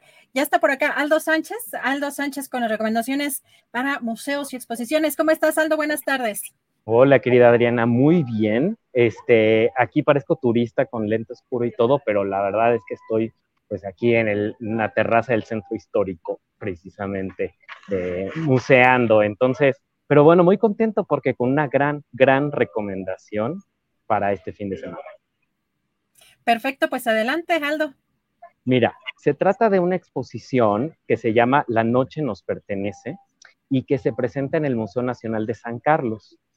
La Noche nos pertenece hace un recuento histórico de la vida nocturna en México en la década, bueno, en la segunda mitad de, la década del siglo XX, perdón, de 1950 sobre todo, y este, bueno, pues con obras de maestros como Orozco, como Doctor Atl, como Alfredo Salce, como Nacho López, Héctor García, Manuel Rodríguez Lozano, Tamayo, Roberto Montenegro. Entonces es muy interesante cómo, pues, este museo dirigido por Mireida este, Velázquez y con un gran equipo de curaduría, pues hace esta, piensa en, en la vida nocturna como un elemento tan importante como efectivamente lo es para la historia, la cultura y la política eh, de México, ¿no? ¿Cómo va de la mano eh, el crecimiento de la vida nocturna en México de las políticas en turno? O sea, digamos, eh, sobre todo en el periodo de Miguel Alemán, por ejemplo, y en lo sucesivo, esta ciudad se convertiría en una cosa muy efervescente en términos de, eh, de la noche, de las estrellas mexicanas y de las estrellas internacionales que se presentan aquí. Entonces, pues la exposición presenta núcleos temáticos titulados como Bajos Fondos y Marginalidad, Cine y Transgresión, Al Caer la Noche. Entonces, pues es una exposición que se antoja mucho. Bueno, yo ya la vi y es eh, pues muy, muy extraordinaria, la verdad. Entonces, imagínense, pues, que nos transportamos al Waikiki, que eh, nos transportamos a una sala de cine en donde se proyecta La Mancha de Sangre, esa maravillosa película dirigida por Adolfo Best Mogart, em, donde, se, este, digamos, al estreno de la película Aventurera de Ninón Sevilla, dirigida por Alberto Gout. Entonces, bueno, pues este, eh, a partir, digamos, de representaciones de estos artistas, de, de, la vida burlesque, de las vedettes, de las cantinas, de las pulquerías, de la, nos hablan de la prostitución, de toda esta diversión que enmarca, eh, y eso es lo que me parece interesante relacionar, ¿no? Digamos, a todo este movimiento de arte moderno mexicano, lo que podemos llamar, llamar la Escuela Mexicana de Pintura, Em, todos estos artistas modernos, bueno, pues qué escuchaban, ¿Qué, qué, este, cómo se divertían, quiénes eran las estrellas de los espectáculos nocturnos. Y de eso nos habla eh, La Noche nos pertenece. El Museo Nacional de San Carlos, pues está ubicado en este hermoso palacio en la calzada México-Tenochtitlan y se pueden bajar en el Metro Revolución y caminar unos metros. Entonces, es, em, es, un, es una gran eh, oportunidad para encontrarse con ese tesoro que es eh, la vida nocturna del siglo XX mexicano. Y bueno, también, digamos, a manera de este, breve recomendación, pero muy, muy importante, pues es una exposición fuera de lo ordinario que se llama Tragicomedia y que se presenta en, digo fuera del ordinario porque el lugar es un lugar no galerístico, no museístico, es una vitrina de una camisería en, la, en el pasaje Savoy. El pasaje Savoy es, está ubicado en 16 de septiembre, esquina eje central, y se llama pasaje Savoy porque, digamos, aunque hay diferentes negocios como eh, la tienda de turrones Toledo, eh, pero está, y varias camiserías, pues está el cine Savoy. Entonces, en una de esas vitrinas van ustedes a ver este, esta reunión de fotografías de Enrique Metinides y de José Luis Cuevas, una muy interesante combinación que hizo César Jerónimo, este, el curador. Y entonces, bueno, pues es una es un, este, eh, exposición que se puede ver en cualquier momento que anden paseando por, la, por el centro histórico de la Ciudad de México.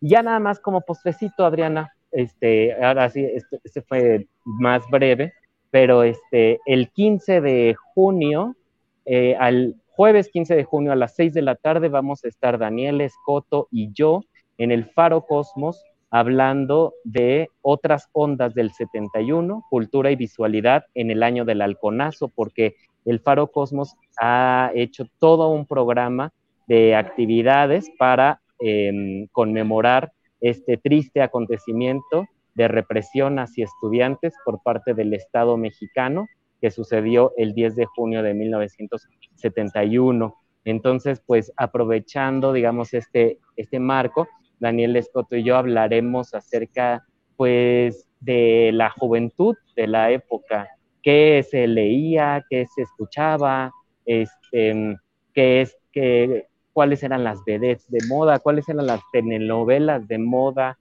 eh, imágenes groovies eh, y todo lo que implica este enfrentamiento entre la chaviza y la momisa, ¿no? Este momento en el que la juventud eh, explota en México.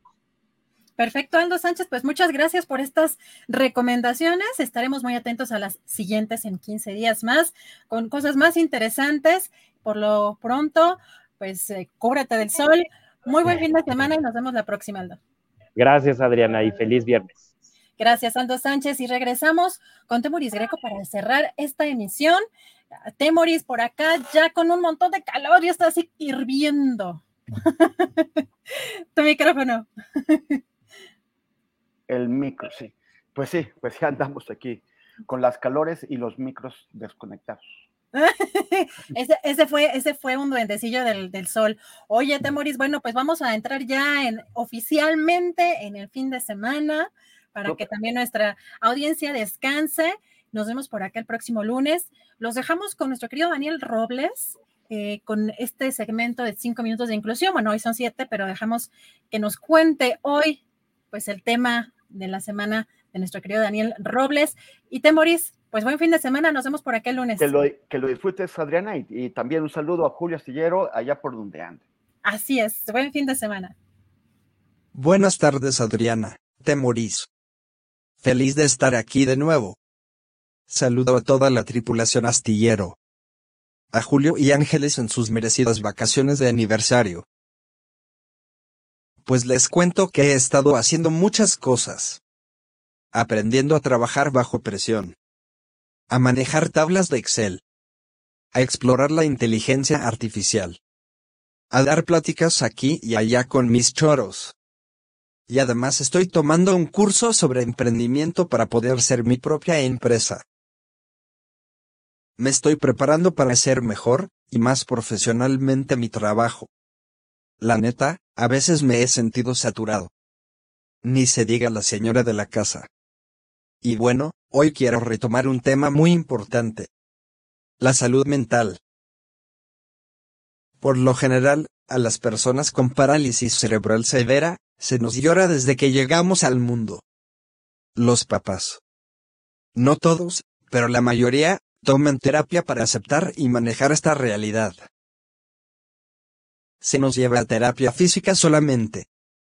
Se nos cuida que no nos ahoguemos con la comida. Se nos pone música de Disney o de Barney, aunque ya tengamos el pasto super crecido. No la frieguen.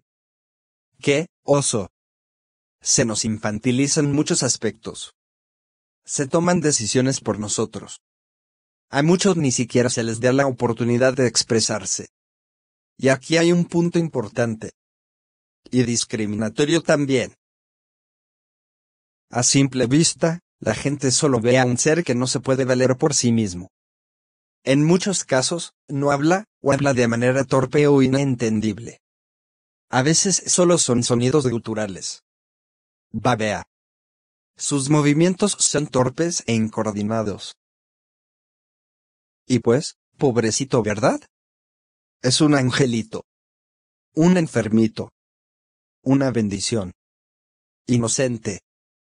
Cercano a Dios. Libre de pecados. Etcétera, etcétera. ¿Y pues qué creen? Que en la mayoría de los casos, toque, toque, toque. Si hay alguien aquí dentro. Estamos vivos. Estamos conscientes de nosotros mismos, y estamos pensando miles de cosas todo el día, todos los días, y sin poderlo expresar. Entonces, ¿qué pasa cuando a una persona no se le escucha o se le reprime de expresar lo que piensa y siente? Cuando una persona se siente aislada. Cuando entra en depresión severa. Y yo, por ejemplo, ni siquiera puedo tirarme el alcoholismo. Ni drogarme ni suicidarme, sin ayuda. Se pueden reír, no hay bronca. Hace algún tiempo, específicamente durante la pandemia, tuve momentos críticos, depresivos y de crisis existencial. Me sentí aislado del mundo, de mis amigos y familia, y en un punto en el que no encontraba un sentido en mi vida sin duda necesitaba ayuda profesional. Sin embargo, el personal de salud mental no está familiarizado ni capacitado para atender casos como el mío. Mucho menos vía remota. Como si las personas con discapacidad no tuviéramos broncas internas, como todos. Imagínense a una persona sorda tratando de contactar con algún servicio de soporte emocional. Por teléfono. Ahora imagínense a mi mamá solicitando apoyo para mí. Por teléfono. Siendo ella mi interlocutora. Y solicitando fuera videollamada. Para que por lo menos, me miraran a los ojos y vieran mis reacciones. Todos ponían cara de what. Mejor dicho, voz de what. Se pasaban la bolita. Le hablaban a su supervisor. Daban evasivas, y se declaraban incompetentes. Entonces, no supongan que si no me puedo mover ni hablar, no estoy pensando. Claro que estoy pensando. Y tengo broncas y necesidades de todo tipo. Emocionales, existenciales. La verdad les confieso que en estos tiempos recientes me he sentido deprimido y solo. Y creo que es algo que pasa muy frecuentemente. Por ejemplo, yo, tengo la fortuna de asistir a muchos eventos y ser escuchado y hasta admirado por muchas personas. Pero mis amigos personales, que son chavos con parálisis cerebral como yo, con los que crecí y fui a la escuela, están aislados en sus casas. Y casi no tenemos contacto. Y por eso me urge impulsar políticas públicas que hagan valer nuestro derecho a actividades recreativas y de convivencia. Es bien sabido que muchas personas ricas o famosas no son felices.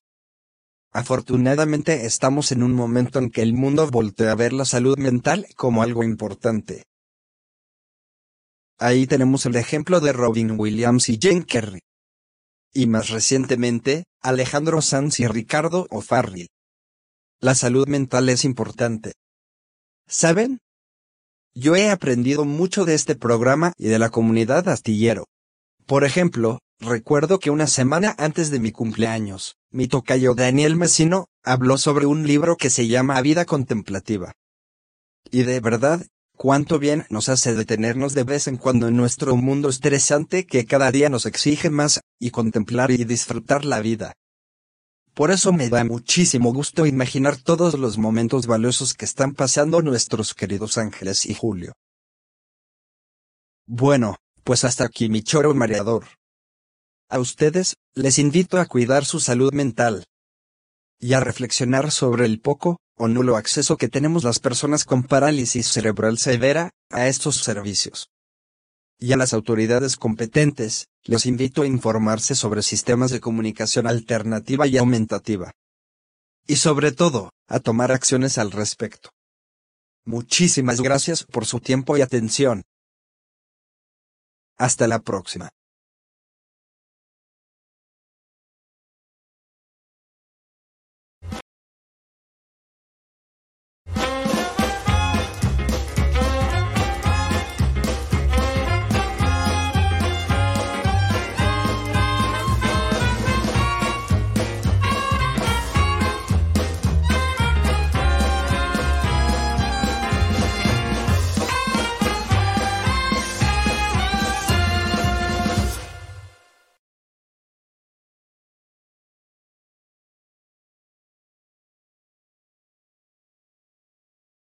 Para que te enteres del próximo noticiero, suscríbete y dale follow en Apple, Spotify, Amazon Music, Google o donde sea que escuches podcast.